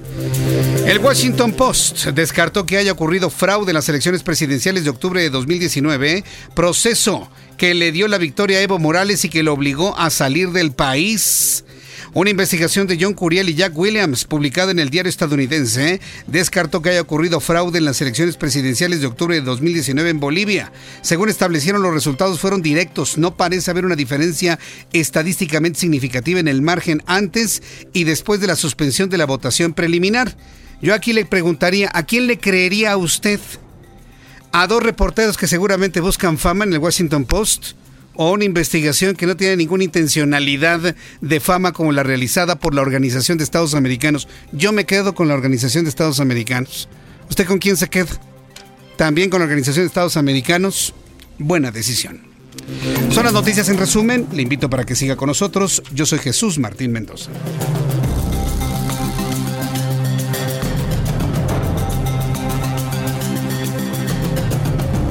Bueno, ya son las 7.5, las 19 horas con 5 minutos hora del centro de la República Mexicana. Se empiezan a salir muchas cosas de control en el país. Hemos estado viendo lo, que ha ocurrido en, los últimos, eh, en las últimas semanas, en los últimos meses, la violencia desbordada en contra de las mujeres. Hemos visto todo lo que pasó con las guarderías, los refugios para mujeres golpeadas, todo tipo de instituciones que ya no reciben recursos eh, económicos, la falta de medicamentos, la falta de medicamentos para el cáncer, la falta de, medicamentos para el SIDA. Eh, todo se está simbrando de una manera innecesaria, completamente innecesaria. ¿Sabe qué otra entidad se está simbrando y que me parece increíble si tomamos en cuenta los más de 40 años que tiene de existir? Notimex, la agencia de noticias de México. Desde que empezó la presente administración, los trabajadores de Notimex han denunciado todo tipo de atropellos, despotismo por parte de su directora San Juana Martínez, eh, todo tipo de cosas. El caso es que Notimex, la empresa del Estado de Noticias, se ha declarado en huelga. Han ido al... Eh, a la Profedet, a la Procuraduría Federal de Defensa de los Trabajadores, y esta instancia ha declarado que es totalmente válida y procedente su llamado a la huelga. Vamos a entrar en comunicación en estos momentos con nuestro compañero Alan Rodríguez, que nos tiene los primeros datos de una noticia que puede ser tremenda en nuestro país, de que nuestra propia agencia de noticias se declara en huelga. Adelante, Alan, te escuchamos. Jesús Martín, excelente tarde. Nos encontramos en la esquina de la avenida Doctor Pertis y Doctor Jesús Martínez del Río. Y quiero informarte que el día de hoy, en las instalaciones de la Procuraduría Federal del Trabajador, se realizaron las elecciones para ratificar la legalidad de la huelga que sostiene el Sindicato Único de Trabajadores de Notimex ante la Procuraduría Federal del Trabajador. Supervisaron la actividad representantes de otros sindicatos y organizaciones sociales, además de que la Secretaría de Seguridad Ciudadana vigiló y proporcionó seguridad a los participantes. De manera preliminar, hace unos minutos se informó que la mayoría de los trabajadores de la Agencia de Noticias del Estado aceptaron que se lleve a, a cabo la huelga, la suspensión de labores por esta huelga, la cual busca mejores condiciones laborales. Quiero informarte que por lo por el momento tenemos unos números que son preliminares y es que 61 trabajadores votaron en contra de esta huelga, pero 81 que serían pues una mayoría votaron a favor de que se realice, con lo cual pues bueno, es legal ante la Profedet esta pues levantamiento de la huelga. Quiero informarte que pues a pesar de el buen humor y el ánimo que tienen algunos de los que se encuentran aquí, otro gran número de trabajadores pues se encuentran preocupados por el tiempo que pudiera aplazarse esta que sería la segunda huelga que tiene la agencia de noticias del Estado de pues eh, mexicanos. Es la información que tenemos desde esta zona, donde pues están a unos minutos de que se firmen los papeles correspondientes y pues bueno, quede completamente en legalidad la huelga que sostienen los trabajadores de Notimex. Es decir, estamos a unas horas de que se pongan las banderas rojinegras en las instalaciones de Notimex, Alan. Estas ya están desde el lunes de esta semana, pues colocadas en algunos, eh, en donde se encuentra, pues sobre la Avenida Baja California, pero pues eh, es la legalidad para que el día de hoy ya se cierren finalmente las instalaciones y ya no van a realizar labores los trabajadores. Están pidiendo también la salida de la directora de Notimex, Alan. Es correcto, denuncian que ella ha tenido pues mucho acoso en contra del sindicato y pues bueno, también los despidos injustificados de también un gran número de trabajadores y pues esto todos estos factores fueron los que los orillaron a tomar esa decisión que se ratifica el día de hoy. Bien, correcto. Gracias por la información, Alan. Excelente noche, estamos al pendiente. estamos al pendiente, entonces, al pendiente. Entonces, eh, e informarle entonces a usted que en este instante están ya firmando los documentos de validez de la huelga, de la segunda huelga de Notimex, en donde están pues eh, reclamando que no avanzan los compromisos adquiridos para la mejora del contrato colectivo, pero además pero además están pidiendo la salida inmediata de San Juana Martínez Montemayor, directora de Notimex, por sus prácticas. La señora les cae bien, pues ha cometido el error, San Juana Martínez, de, no ser empática con los trabajadores de Notimex. Ha llegado a decir, aquí mis chicharrones truenan y pues están tronando. El chicharrón está tronando tremendamente. Entonces vamos a estar muy pendientes con nuestro compañero Alan Rodríguez para que nos informe una vez que salgan de esta Profedet ya con los documentos firmados y ahora a resolver un problema que no debió haber surgido un problema que no debió haber surgido al interior de Notimex. San Juana Martínez, directora de Notimex, en su cuenta de Twitter, está eh, informando lo siguiente. Tiene un tuit fijado eh, desde hace seis días en donde dice, en Notimex respetamos el derecho a la huelga de los ex trabajadores y pedimos el mismo respeto a nuestro derecho a seguir trabajando al 100. Nuestros suscriptores y lectores seguirán recibiendo nuestro servicio informativo y ha establecido un hashtag yo apoyo a Notimex no con mucho éxito, si tomamos en cuenta eh, eh, la penetración de Notimex, apenas 500 likes, 90 comentarios, 268 retweets, en realidad no, no, no es algo que haya eh, impactado muchísimo. de las notas que ha dado a conocer Notimex o la propia San Juana Martínez, bueno, son notas de Notimex, eh, dice que en el marco del 75 aniversario de la SACOM oficial, el rockero mexicano Alex Lora develó la noche del miércoles la estatua. No, pues ellos siguen trabajando, sigue dando a conocer algunas noticias. San Juana Martínez retuiteó a Martí Batres eh, y pues nada más. Entonces, una reacción en los últimos minutos de lo que está sucediendo frente a la Profedet con los trabajadores de Notimex. Hasta este momento no hay reacción de San Juana Martínez, directora directora de, de, Notimex. Vamos con mi compañero Gerardo Galicia, quien nos tiene información vial, nuestro compañero reportero aquí en la Ciudad de México. Para usted que nos escucha en otras partes del país y nos visita, pues vaya tomando nota de los lugares de conflicto. Adelante, Gerardo. Así es, Jesús Martín, y tal es el caso de la Calzada de las Bombas para nuestros amigos que dejan atrás eh, la zona de la Calzada del Hueso, su entronque con Calzada del Hueso, muy cerca de Prepa 5, y se dirigen a Miramontes, ya van a encontrar completamente saturada de autos esta importante arteria, cruzando División del Norte y hasta Miramontes es difícil avanzar, habrá que salir con varios minutos de anticipación, si lo prefieren pueden utilizar Calzada del Hueso como posible alternativa, ya la situación a las afueras de la Prepa 5 está mucho más tranquila, ya son cada vez menos los jóvenes que caminan y cruzan la calzada del hueso, así que ya se convierte en una buena opción para poder llegar a la del norte o bien la avenida Canal de Miramontes. Y en el sentido opuesto, ambas vías son alternativas para llegar a la zona de División del Norte. Se avanza por lo menos de manera aceptable, una velocidad por arriba de los 30, 40 kilómetros eh, por hora, si dejan detrás la avenida Canal de Miramontes. Y por lo pronto, el reporte. Muchas gracias por la información, Gerardo. Hasta luego. Hasta luego, que te vaya muy bien. Regresaremos con nuestros compañeros reporteros urbanos en unos instantes más. Todos estos problemas que han surgido en la República Mexicana, de todo tipo, de inseguridad, eh, problemas políticos, policíacos, eh, principalmente de inseguridad, han traído la mente a muchas personas en cambiar de residencia. No sé si a usted le ha tocado tener algún amigo, alguna amiga, alguna familia amiga que le diga que se quieren ir a vivir a Mérida, a Mérida, Yucatán. Yucatán en su conjunto, pero en especial Mérida y toda su zona metropolitana, toda su zona aledaña, están prácticamente de moda. Y hablo de una moda generada por sus bajos índices de delincuencia. Hoy platiqué con Michelle Friedman, quien es la secretaria de Turismo del estado de Yucatán, quien nos dijo que, fíjese el dato que le voy a dar, si usted no lo escuchó en el Heraldo Televisión, se lo doy ahorita el dato. Dice que es la segunda ciudad más segura de todo el continente americano después de Quebec en Canadá así como lo escucha, la ciudad de Mérida al día de hoy es la segunda ciudad más segura de toda América después de Quebec, Canadá. Increíble, pero cierto. En primer lugar está Quebec, en segundo Mérida, Yucatán. La calidad de vida, la infraestructura, la cercanía al mar, la cercanía a lugares eh, de descanso, de recreo, arqueológicos, ha hecho de Mérida y en general del estado de Yucatán una opción que sobre todo muchos habitantes de la Ciudad de México han seleccionado para vivir. Se ha ido muchos capitalinos a Mérida, muchos. Los meridanos, por su lado, muchos de ellos están enojados, ¿eh? no quieren la llegada de más personas provenientes de otros puntos de la República Mexicana. Pero fíjense que Mérida, aún así con ese crecimiento exponencial que ha reportado, además se ha convertido en un ejemplo a nivel mundial porque Mérida ha sido declarada una de las ciudades más arboladas del mundo.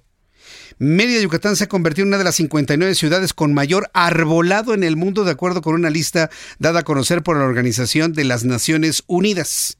Ciudades Arboladas del Mundo es un programa de la ONU que promueve la utilización de árboles como parte de la infraestructura de una ciudad para contribuir a revertir el cambio climático.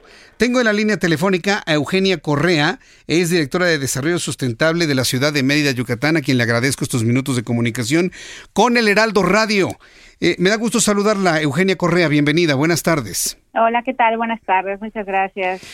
Eh, esta, eh, esta selección que se ha hecho, el hecho que Mérida se haya convertido en una de las 59 ciudades con mayor arbolado, ¿era algo que perseguían o el cuidado del arbolado en la ciudad de Mérida automáticamente los colocó en esta lista? ¿Cuál es la historia de esto? Pues mira, eh, desde hace, desde el inicio de la administración de nuestro alcalde Renan Barrera, eh, tenemos un compromiso con la infraestructura verde, ¿no? O sea, sabemos que las ciudades ya han transformado el, digo, pues el ambiente existente y eh, pues los árboles ya forman parte de, de la infraestructura de una ciudad, ¿no? Así como las banquetas sirven para caminar y las calles para la circulación, pues los árboles también tienen una función, ¿no?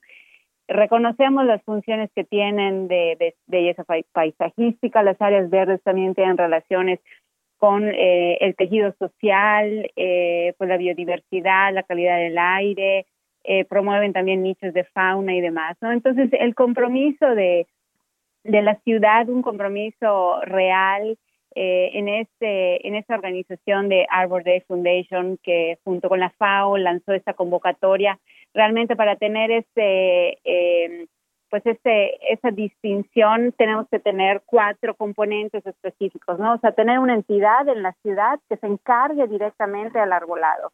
Nosotros tenemos recientemente una subdirección de infraestructura verde y un departamento de arbolado urbano que eh, se creó en, en, este el año pasado en el mes de junio, ¿no? Eh, también tenemos pues diferentes normativas, tenemos nuestro reglamento de arbolado urbano donde eh, pues para poder cortar algún árbol en la vía pública se requiere permiso, eh, el cumplimiento de las áreas verdes, el tema de compensaciones, o sea, tenemos diferentes estudios y programas, eh, la selección de especies adecuadas para plantar en los diferentes espacios y también la parte de pues de designar un presupuesto, ¿no? El alcalde Renan siempre nos siempre dice que realmente el compromiso se ve cuando se le asigna un presupuesto a, este, a las actividades y acciones, ¿no? Entonces hay un presupuesto en el ayuntamiento designado a la arborización, al mantenimiento de los árboles, a la sustitución, etcétera. Hemos hecho diferentes, tenemos un plan municipal de infraestructura verde y también la parte de la del compromiso de la sociedad, ¿no? Tenemos, o sea, promover la cultura entre los ciudadanos. Eh, anualmente, en el mes de junio, tenemos nuestra cruzada forestal.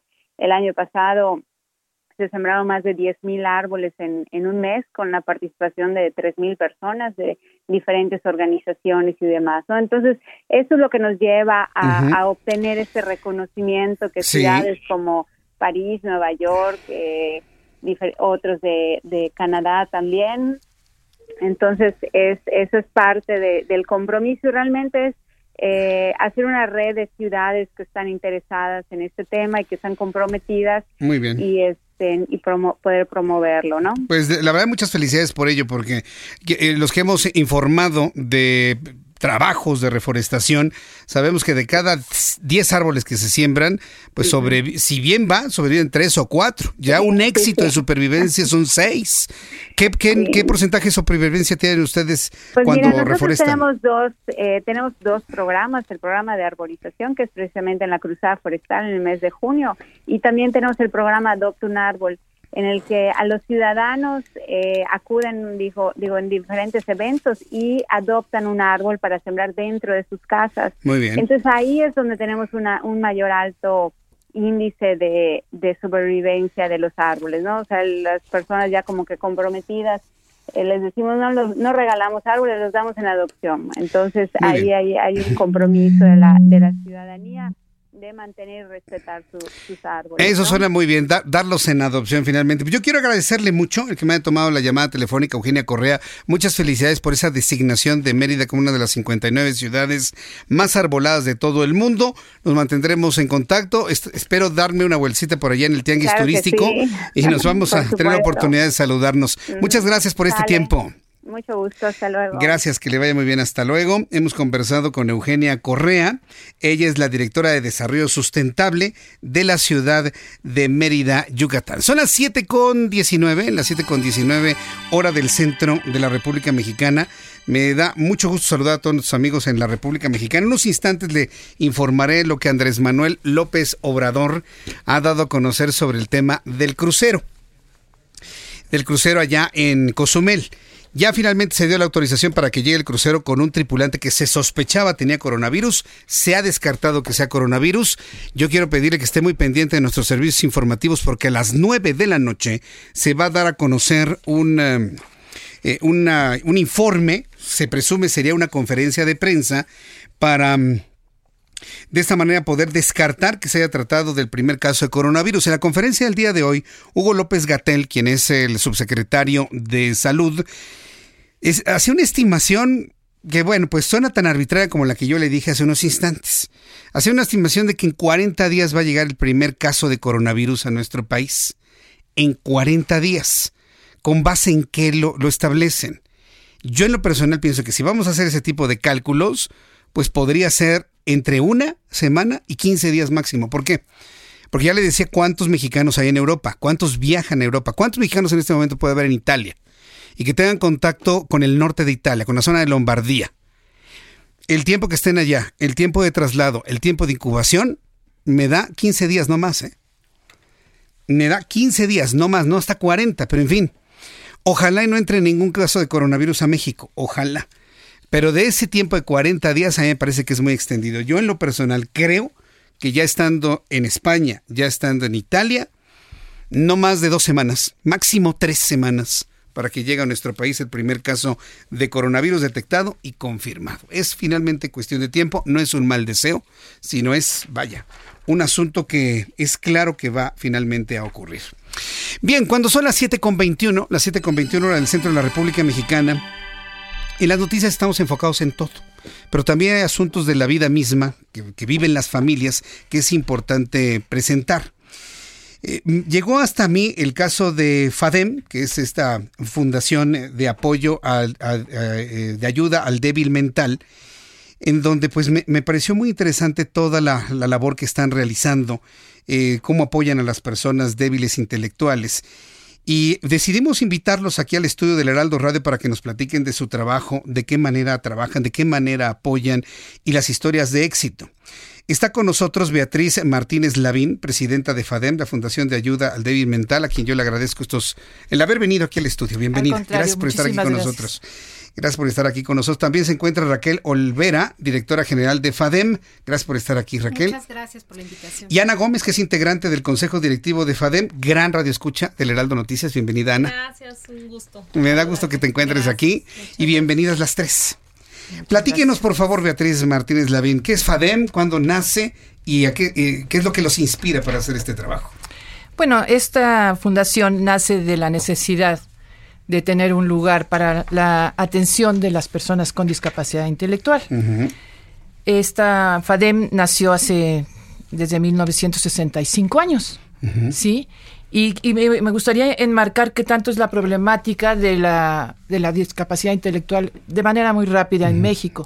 Tenemos cerca de 7 millones 700 mil personas, digamos, proyectadas a este, a este año de personas con discapacidad en, en cualquiera de las este, diferentes eh, discapacidades que existen, ¿no? Ya sea... 7 millones. 7 millones 700 mil, lo que calculamos, no, no se calculamos, esos datos del INEGI proyectados a este año. Ya se verá ahorita en 2020, ¿verdad?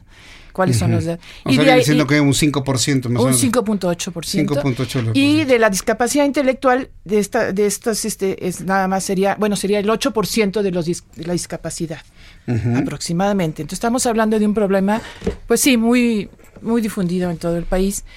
Y entonces, bueno, esto en 1965 que se funda FADEM, pues no existían muchas eh, eh, maneras de atender a, esta, este trastorno, porque no es una enfermedad, es un trastorno que generalmente es genético.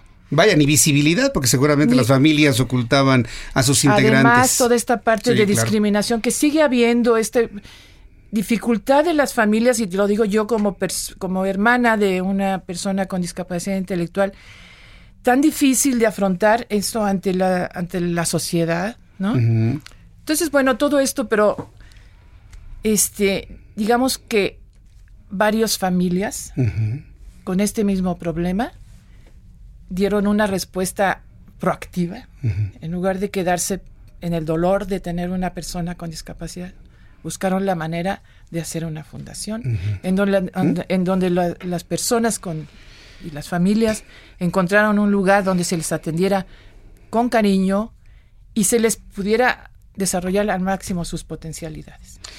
Eh, ¿Cómo evolucionan, Raquel Olvera, las personas que están en FADEM, que reciben precisamente estos, apoyos? ¿Se llegan a sentir satisfechos, realizados? ¿Cómo, es la historia en general, o sea, manera de resumen, de una persona que se encuentra en FADEM recibiendo esos apoyos? Sí, nosotros tenemos dos centros de atención, uno ubicado en Iztapalapa y otro en Tlalnepantla. Ahí atendemos a cerca de 150 personas desde, desde diferentes tipos de discapacidad, puede ser síndrome de Down, parálisis cerebral, etcétera, este, las diferentes discapacidades, eh, y, puntualizando en la discapacidad intelectual. Cuando ellos se acercan a nosotros, eh, directamente los recibimos y tenemos todo un modelo integral un modelo de trabajo integral donde tenemos ciertos programas, por ejemplo, educación especial, formación de hábitos de vida diaria, que lo que buscamos es desarrollar, este, sabemos que a las familias cuando llegan con el diagnóstico muchas veces les, les dicen no va a poder hacer esto, no va a poder hacer esto otro, ¿no?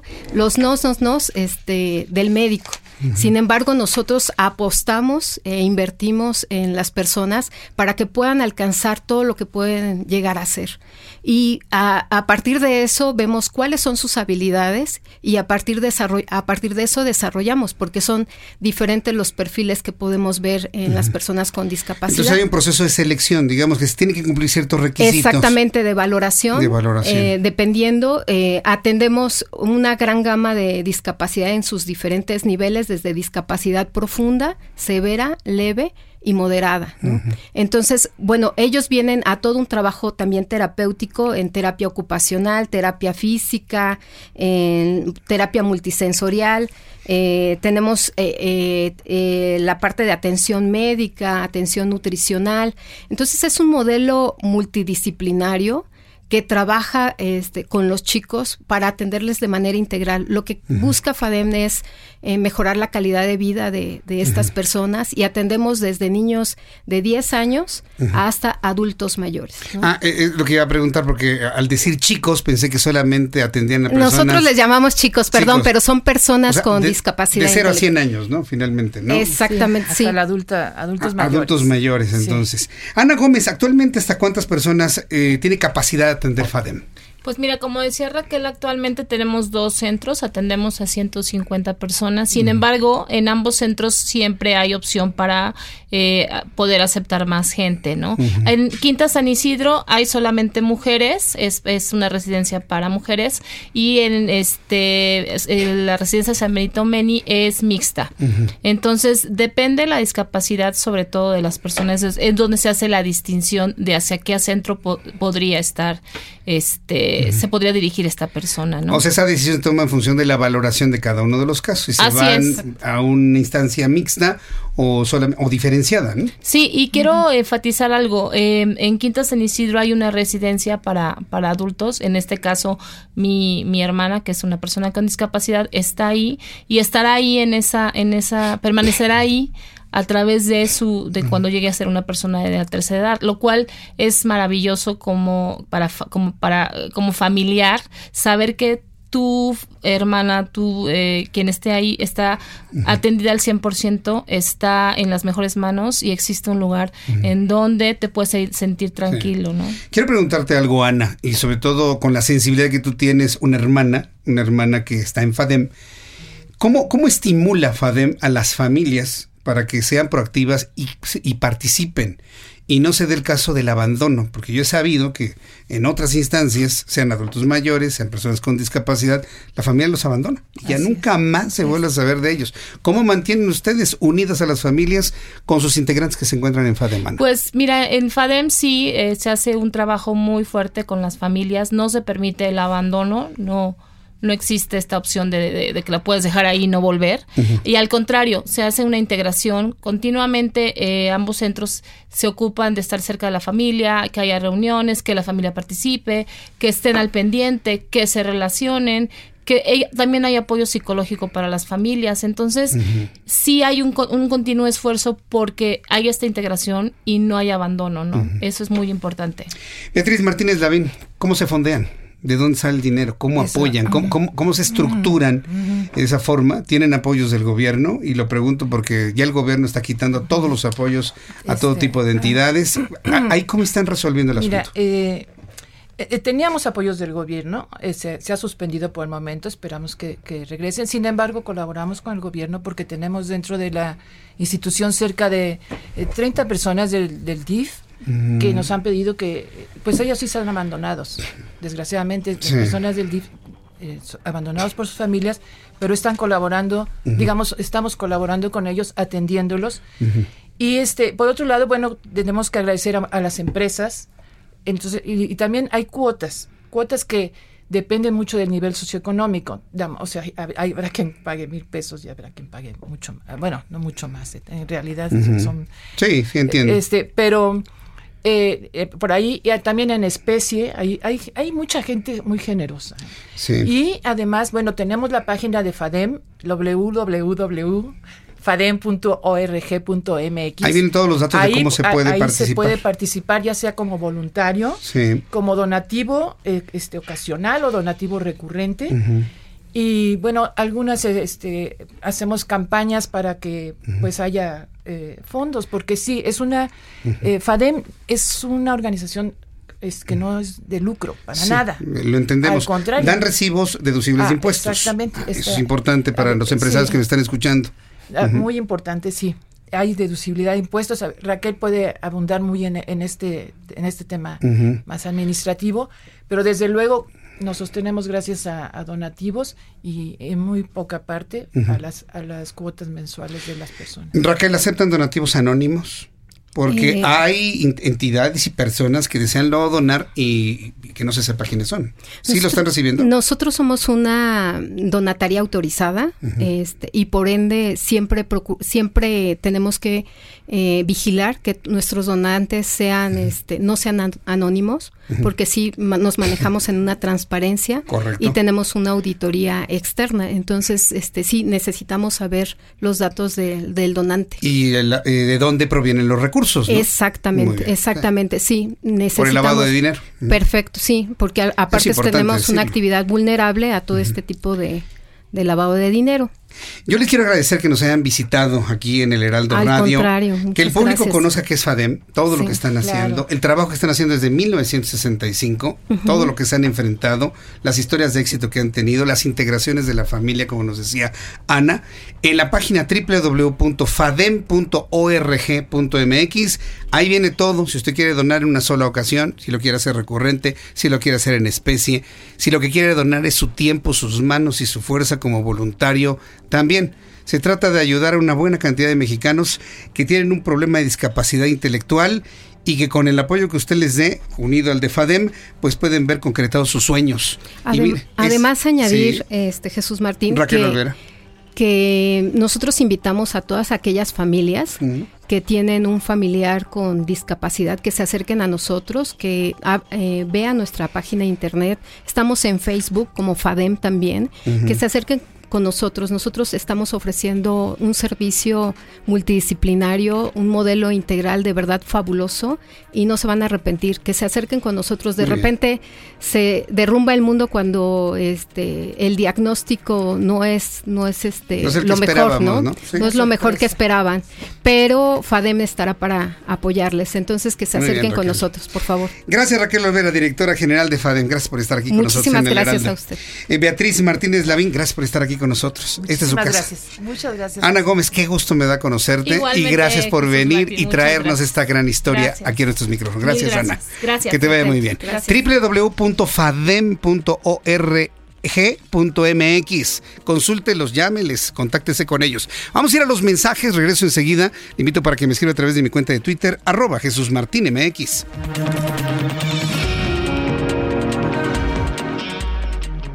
Escuchas a Jesús Martín Mendoza con las noticias de la tarde por Heraldo Radio, una estación de Heraldo Media Group. Escucha las noticias de la tarde con Jesús Martín Mendoza. Regresamos. Son las 7.38 horas del centro de la República Mexicana. Está en la línea telefónica Pablo Gutiérrez, regidor de Cancún. Bienvenido, Pablo. ¿Cómo le va? Bienvenido. Buenas tardes. ¿Qué tal, Jesús? Buenas tardes. Un gusto saludarte a ti y a todos tus radioescuchas. A ver, háblenos de su iniciativa de movilidad, por favor. Sí, mira, en nuestra ciudad, aquí en Cancún, eh, hemos contado con un rezago en cuestiones de movilidad. Las administraciones pasadas no le dieron la importancia necesaria. Y bueno, en esta administración, la presidenta municipal, Mara Lezama, vino trabajando fuerte en el tema de conectividad de la ciudad y eso nos ha permitido a nosotros eh, el poder ir presentando instrumentos para poder ir mejorando el tema del transporte público en nuestra ciudad. Y por eso eh, el jueves de la semana pasada presenté lo que será el nuevo reglamento de transporte público de pasajeros en el municipio de Benito Juárez. Y en esto estaremos eh, dándole toda la normativa eh, a lo que será el nuevo sistema integrado de transporte público. Pues va- vaya, las la última vez que fui a Cancún, ya tiene mucho tiempo, sí noté un grave problema de, de- de movilidad y de transporte en, en todo lo que es la isla de Cancún, toda esta zona hotelera, y bueno, en lo que finalmente es. la ciudad también. Y yo recuerdo que hace varios años se llegó a hablar de, un, de una vialidad que se buscaba construir cruzando toda la laguna de Nichupté, precisamente para desahogar todo el problema de tránsito, todo el problema de movilidad. ¿Ese, ¿Esa propuesta sigue vigente o no? No, esa, esa está detenida. Esa iba a ser una, una, un proyecto por parte del gobierno federal de la administración pasada y se detuvo al final. Eh, nosotros contamos aquí con una problemática no solamente en temas de transporte público. La última, en los últimos 10 años, nuestro parque vehicular en Benito Juárez ha crecido, ha aumentado el 89% y nuestras realidades sobre el 5%.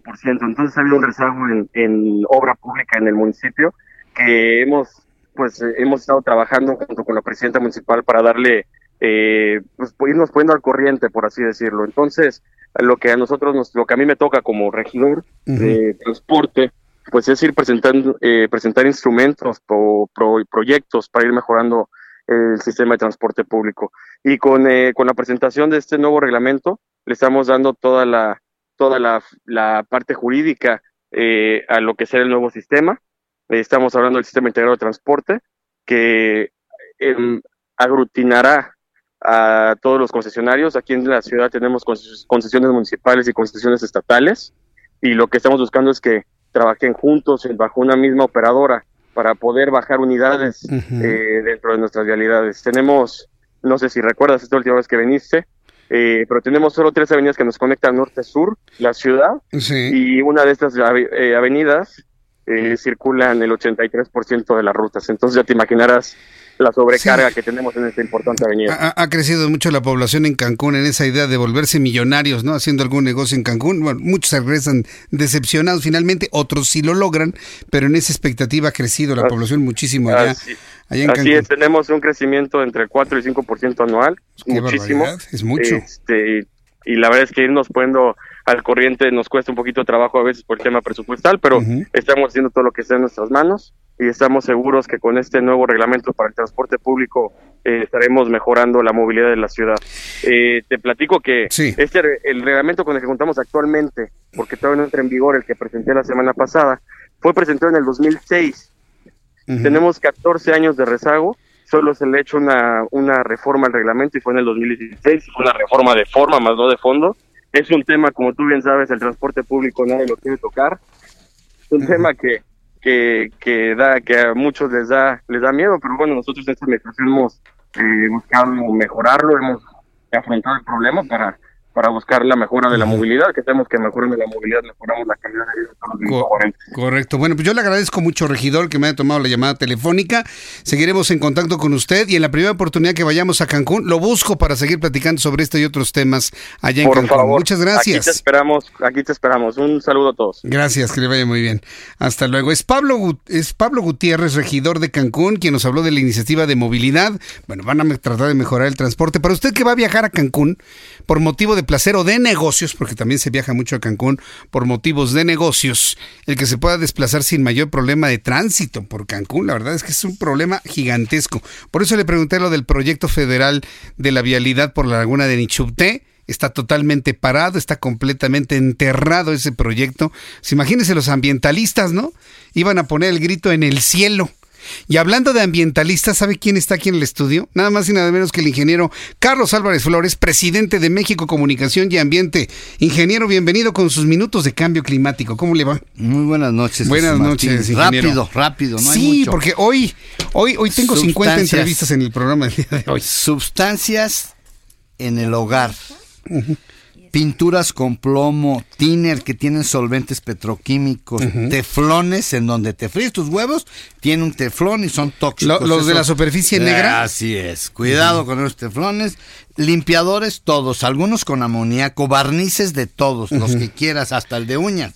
Jabones todos, solventes, desengrasantes, quitacochambre, sosa cáustica, las amalgamas, bueno, pues alguna gente todavía trae amalgamas de mercurio, pilas, baterías, acumuladores, cloro. El veneno del cloro. Pero dicen que el cloro es muy buen para No, no, para nada. El cloro es un pecado cloro, aceites automotrices, focos fluorescentes con mercurio, insecticidas, radiolitos. Ya dije la marca, bueno, es veneno de radiolito. Tus, eso es de aroma. ¿Qué, es eso? ¿Lo de los mosquitones? Exacto, ese esos que se, que se queman. pone ahí, son como 500 cigarros. Si tú lo pones en la recámara y está tu hijo ahí, es como si se hubiera fumado 500 cigarros tu hijo, ¿eh? ¿Cómo? que ya no usen esa cochinada. Pónganle ajo y cebolla y se van los cochinos mosquitos. Pero va a oler ajo y cebolla. No importa, pero no te envenenas. Tintes del pelo, abusados con los tintes, desodorantes, bueno. ¿Tinte todo del lo que pelo no- también? Todos son sustancias. ah, ¿O qué? ¿A poco son de origen natural? No, Pues, hermano, todo es sintético. Entonces, te lo comento porque antenoche me habló un amigo, un periodista de Irapuato, me dijo, mi nuera se está muriendo. Le ¿por qué? Porque mezcló cloro con esto y con... No, es que no tienen que mezclar nada. Le quieren hacer a las químicas. Se No. intoxicó con gases. Así es. En su propia casa. Se generó cloruro de amonio porque ese limpiador tenía amoníaco y este era cloro, pues... cl- Pero eso es una clase de química elemental. O sea, no se puede juntar el... Nada, el- no se puede juntar nada. Eso de que voy a hacer una fórmula aquí, no, ¿qué fórmula ni qué nada. No ver. deben mezclar nada. ¿Por qué? El de la amonia. Nada, el no cero, nada. El con el del ese, cloro, no. Ese pelón que sale ahí anunciado, no, nada con nada. Usen uno a la vez y nada más, nada de revolver. ¿Qué crees que es esto? ¿Qué crees que este traigo? No, A ver, ¿Qué es esto? A ver. Eso es Parece que eso- Unicel. Ese que dicen que es el diablo, ahí está. ¿Esto es Unicel? Pero ¿sabes qué tiene además? Residuos de medicamentos. Ahí va. Normalmente no lo hago, hoy voy a hacer una excepción. A ver. Es el ingeniero Alejandro Merín Vinitsky. Tiene apenas 50 años. ¿Esto Apenas. también? No, ese es de otro, ese Ah, es de Abel Duarte. Ajá. Este es Fadim y este es Química Wilmer. Este, yo le dije, oye, Unicel, dame un uso, aquí está. ¿Sabes qué va a ser? Plafones, todo eso. Todos los plafones aquí están. Pero eh, parece Unicel comprimido. Así es. ¿Y Así solidificado con qué? Así es, Aquí con medicamentos caducos. O sea, está resolviendo dos problemas. Un unicel que nadie lo quiere, nadie lo... Parece cerámica. Así es. Y él va a hacerme ya bien la lámina. Este Eh, es el primero. le estoy pegando, mira, al es. material. ¿Y este qué crees que es? Pues Aquí parece hay de madera. todos los plásticos. Ve nomás qué chulada. Pero- todos los plásticos PET, polietileno de alta densidad. Pensé que era madera, De baja densidad. Pensé que era Tan conglomerado. fuerte como el acero. Esto es plástico. Así es, plástico. Pero no, nosotros insistimos en hacer paredes de tabique y en to- todo acero, madera. Ahí están los plásticos. Pero a ver, ¿cuándo va a ser popular un material así Bueno, para por construir eso, una casa? porque no tenemos imaginación, porque al gobierno no le importa reaprovechar los residuos, porque no tenemos una industria del reciclaje. Esto es ligero y resistente Ahí para está. terremotos, Así esto. es, Sí. por supuesto, y es, eh, tiene otras 20 mil cualidades, ¿verdad? Eh, resiste temperatura, bueno, bueno, bueno, todo lo que quiera, aquí está. El acero es muy caro. Sí. Y se lo lleva el tren. El fierro se oxida. O sea, aquí tenemos dos ejemplos. Este, con muchos plásticos. Aquí está el Unicel, que es un Unicel. con medicamentos caducos. Ahí está. ¿Pero qué se requiere? Pues necesitamos que el gobierno apoye. ¿Tú crees que los gobiernos van a apoyar la industria del reciclaje para reaprovechar todo esto? Pues no, claro que no. No estamos en eso. Por eso la economía circular me dijeron, México está preparado, ya para terminar, México está preparado para recibir la economía circular. Le dije, no, pues yo creo que no. Aquí están dos ejemplos, ¿eh? Aquí te lo estoy Sí. mostrando de lo que no queremos, mira. Sí se puede. Sí se Vamos a puede. reaprovechar. Esto es la economía circular, este es el aprovechamiento. Ahí el senador Ricardo Monreal está Se los apoyando. llevar, es- se los sí, voy a llevar a Porque él está hablando de la economía Así es circular. correcto, es correcto. Yo se lo voy a decir, mire, aquí está. Ahí están los dos. Y, y, pues, ¿cuándo empezamos? A resolver el mugrero de este país de la basura, que nadie le quiere entrar. Sí. Nadie. no, desde que usted lo planteó, nadie, Nadie. ha avanzado absolutamente No, nada. Nadie. Vaya asunto. Así es. Bueno, ya me terminé mis. mis- cinco minutos Sí, de. porque me dijeron Con esto cinco. evitamos el cambio climático, santo Ah, esto. también estamos reduciendo emisiones, por supuesto. Ingeniero Carlos Álvarez Flores, presidente de México Comunicación y Ambiente, gracias por estar aquí con nosotros. Muy buenas noches. Buenas noches. Es sorprendente el material. Ay, préstamelo tantito, ingeniero, los dos. Es que se lo quiero presentar a nuestros amigos que nos ven a través de YouTube. A ver, aquí está. Este de plásticos. Y este es Unicel solidificado con residuos de medicamentos caducos. Y está, pero verdaderamente impresionante para materiales de construcción. Gracias, ingeniero. Hasta luego, que le vaya muy bien. Cuando faltan 12 minutos para que sean las 8, 12 minutos para que sean las 8, eh, vamos a hablar de un tributo a Depeche Mode. Tributo a Depeche Mode, que es el espectáculo que se va a presentar los próximos 28 y 29 de febrero, o sea, ya en el Plaza Condesa y el Teatro del Parque Interlomas. Es el único grupo homenaje autorizado por la banda británica y está aquí con nosotros Freddy, que es el vocalista. Freddy, bienvenido. Muchas gracias, muy, muy contento de estar aquí. Eh, eh, ¿De, de dónde es usted, Freddy? Yo soy de Los Ángeles, Hollywood. De Y, Hollywood. Sí, de ahí surgió el grupo. eh, ya tengo ya 10 años con este proyecto. Eh, es, es un proyecto de tributo más que de emulación o de covers. Claro, es, es tributo, pero es más que un tributo, es un espectáculo, un homenaje a Depeche Mode con uh, visuales, con luces y claro, con la música de Depeche Mode. Ah. ¿Por, ¿Por, qué pensar en hacer un grupo tributo de Depeche Mode? ¿Y cómo es que se dio el que el propio Depeche Mode autorizara o le diera el aval de que ustedes iban y otros no? Bueno, siendo yo de Los Ángeles, hay muchas oportunidades y de ahí pues es la capital de, de los éxitos. Ajá. Y hay un movimiento ahí en Los Ángeles donde pues hay muchos tributos y muchos grupos que, que salen de Los Ángeles. Uh -huh. Y uh, quería yo hacer algo uh, para hacer algo para los fans. -huh. Y comencé uh, con Devotional y pues ha tenido mucho éxito uh -huh. con los fans, primero en Los Ángeles y de ahí pues corrió la voz y se dio cuenta Martin Gore, que es el escritor del grupo, sí. y los vio, vio un video de nosotros en el YouTube y de ahí se dio cuenta de nosotros. Tuve la oportunidad de conocerlo varias veces, eh, él vive en Santa Barbara y de ahí uh, conocí a, a Fletch, conocí también a Alan Wilder, que ya no está en el grupo, se, se fue en el 93 y nomás el que no, no conocido es el cantante, pero hay muy gusta porque tengo ese misterio de él. Lo que me llama la atención es cómo YouTube fue, digamos, la llave de entrada sí. para tener este, este, tipo de contacto. Usted nada más subían sus videos en YouTube. Sí, ¿ya? yo eh, eh, subía los videos y uh, un amigo mío me, me dijo, ¿sabes qué? Se, se, dio cuenta de Martin Gore y ahí puso un comentario. Y uh, tuve la oportunidad de conocerlo en un charity work allá en, en Santa Barbara uh -huh. y él se acercó de mí, ah, tú eres Freddy Morales, eh, yo he visto tus videos y de ahí pues comenzó nuestra amistad y, y gracias a, a, al grupo que me dio ese reconocimiento. Eh, también salí en el Facebook Takeover, que uh -huh. uh, en el último gira de Spirit uh -huh. eh, tuvimos los fans tener esa oportunidad y tuve la oportunidad de uh, expresar el grupo y de presentar este devotional y pues fueron millones de, de fans y por eso ha subido mucho el proyecto. Lo, lo, veo usted muy contento y muy satisfecho, Freddy Morales. Así es, me encanta a mí la música y, y lo que me gusta es la, la pasión de la, de la gente de, de, Depeche Mode, especialmente aquí en, en México. Uh -huh. La pasión de la, de la, Sí, es que aquí gusta mucho Depeche Mode. Sí, sí. Um, esta va a ser mi cuarta visita. Voy a estar en el, mañana por primera vez en el Plaza Condesa. En el Plaza Condesa. Sí, mañana el 28 de febrero y el sábado 29 de febrero en el Teatro del Parque Entre Lomas. Uh -huh. Y uh, mañana va a ser 21 and over de 21 a arriba y el sábado es para toda la familia.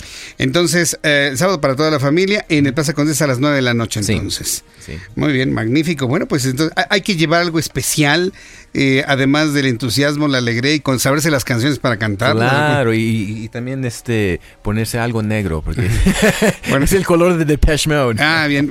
Y para nuestros amigos que nos están viendo a través de YouTube, quiero presentar la imagen de, de Freddy. A ver, un saludo, Freddy. Hola, ahí estamos. Amigos, ¿Cómo están? Y ahí con el logotipo del Heraldo Media Group, precisamente en exclusiva aquí en el Heraldo Radio.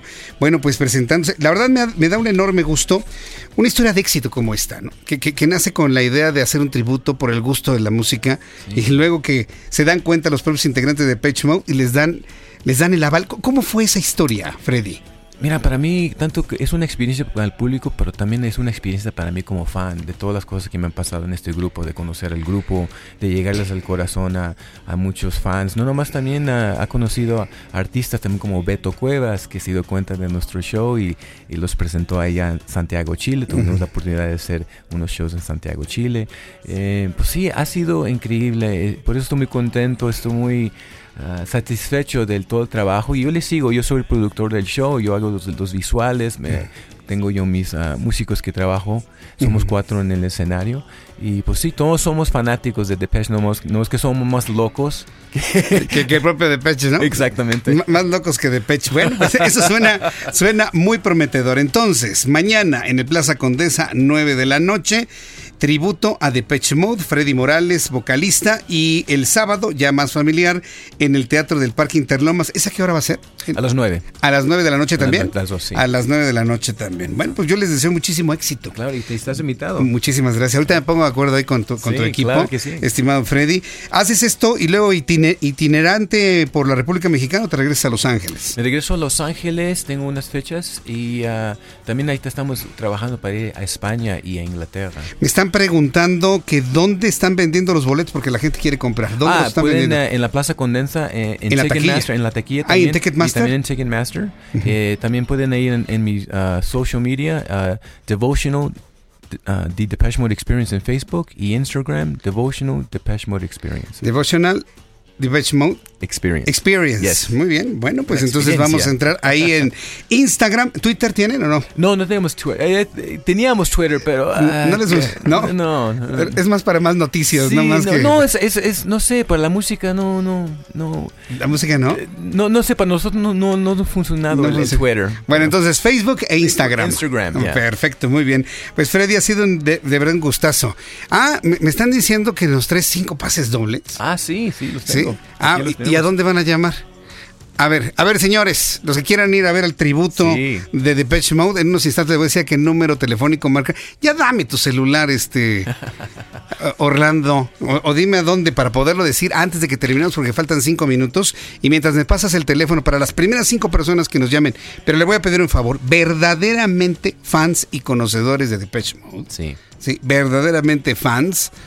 Ah, espérame tantito. A ver, dí- dímelo. Ajá. Sí. Eh, ¿qué, ¿Eso qué es celular o es número fijo? Ah, a, a ver, ahí le va. Las primeras cinco personas que nos llamen al 5615-1174,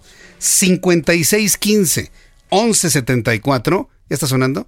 5615 1174. Las primeras cinco personas se llevan su pase doble para ver a Freddy Morales y este tributo a Depeche Mode. ¿Para cuándo es la fecha, te dijeron? ¿Para mañana o para el sábado? Para mañana. Para Bien. mañana, no, pues genial. Mañana. Para mañana en el Plaza Condesa. Freddy, muchísimas gracias. Muchas gracias. Esta es tu casa. Muchas gracias, ya. Que tengas dos grandes presentaciones y un buen regreso a Los Muchas Ángeles. gracias. Que te vaya muy Gracias, bien. México. Freddy Morales, eh, del tributo de Patch Mode, aquí en el Heraldo Radio. Con esto nos despedimos. Muchas gracias por habernos acompañado el día de hoy. A continuación, Brenda Peña y Manuel Zamacona con más noticias. Yo lo espero mañana, 2 de la tarde, Heraldo Televisión, 3, 6 de la tarde, Heraldo Radio. Por su atención, gracias. Que tenga usted muy buenas noches.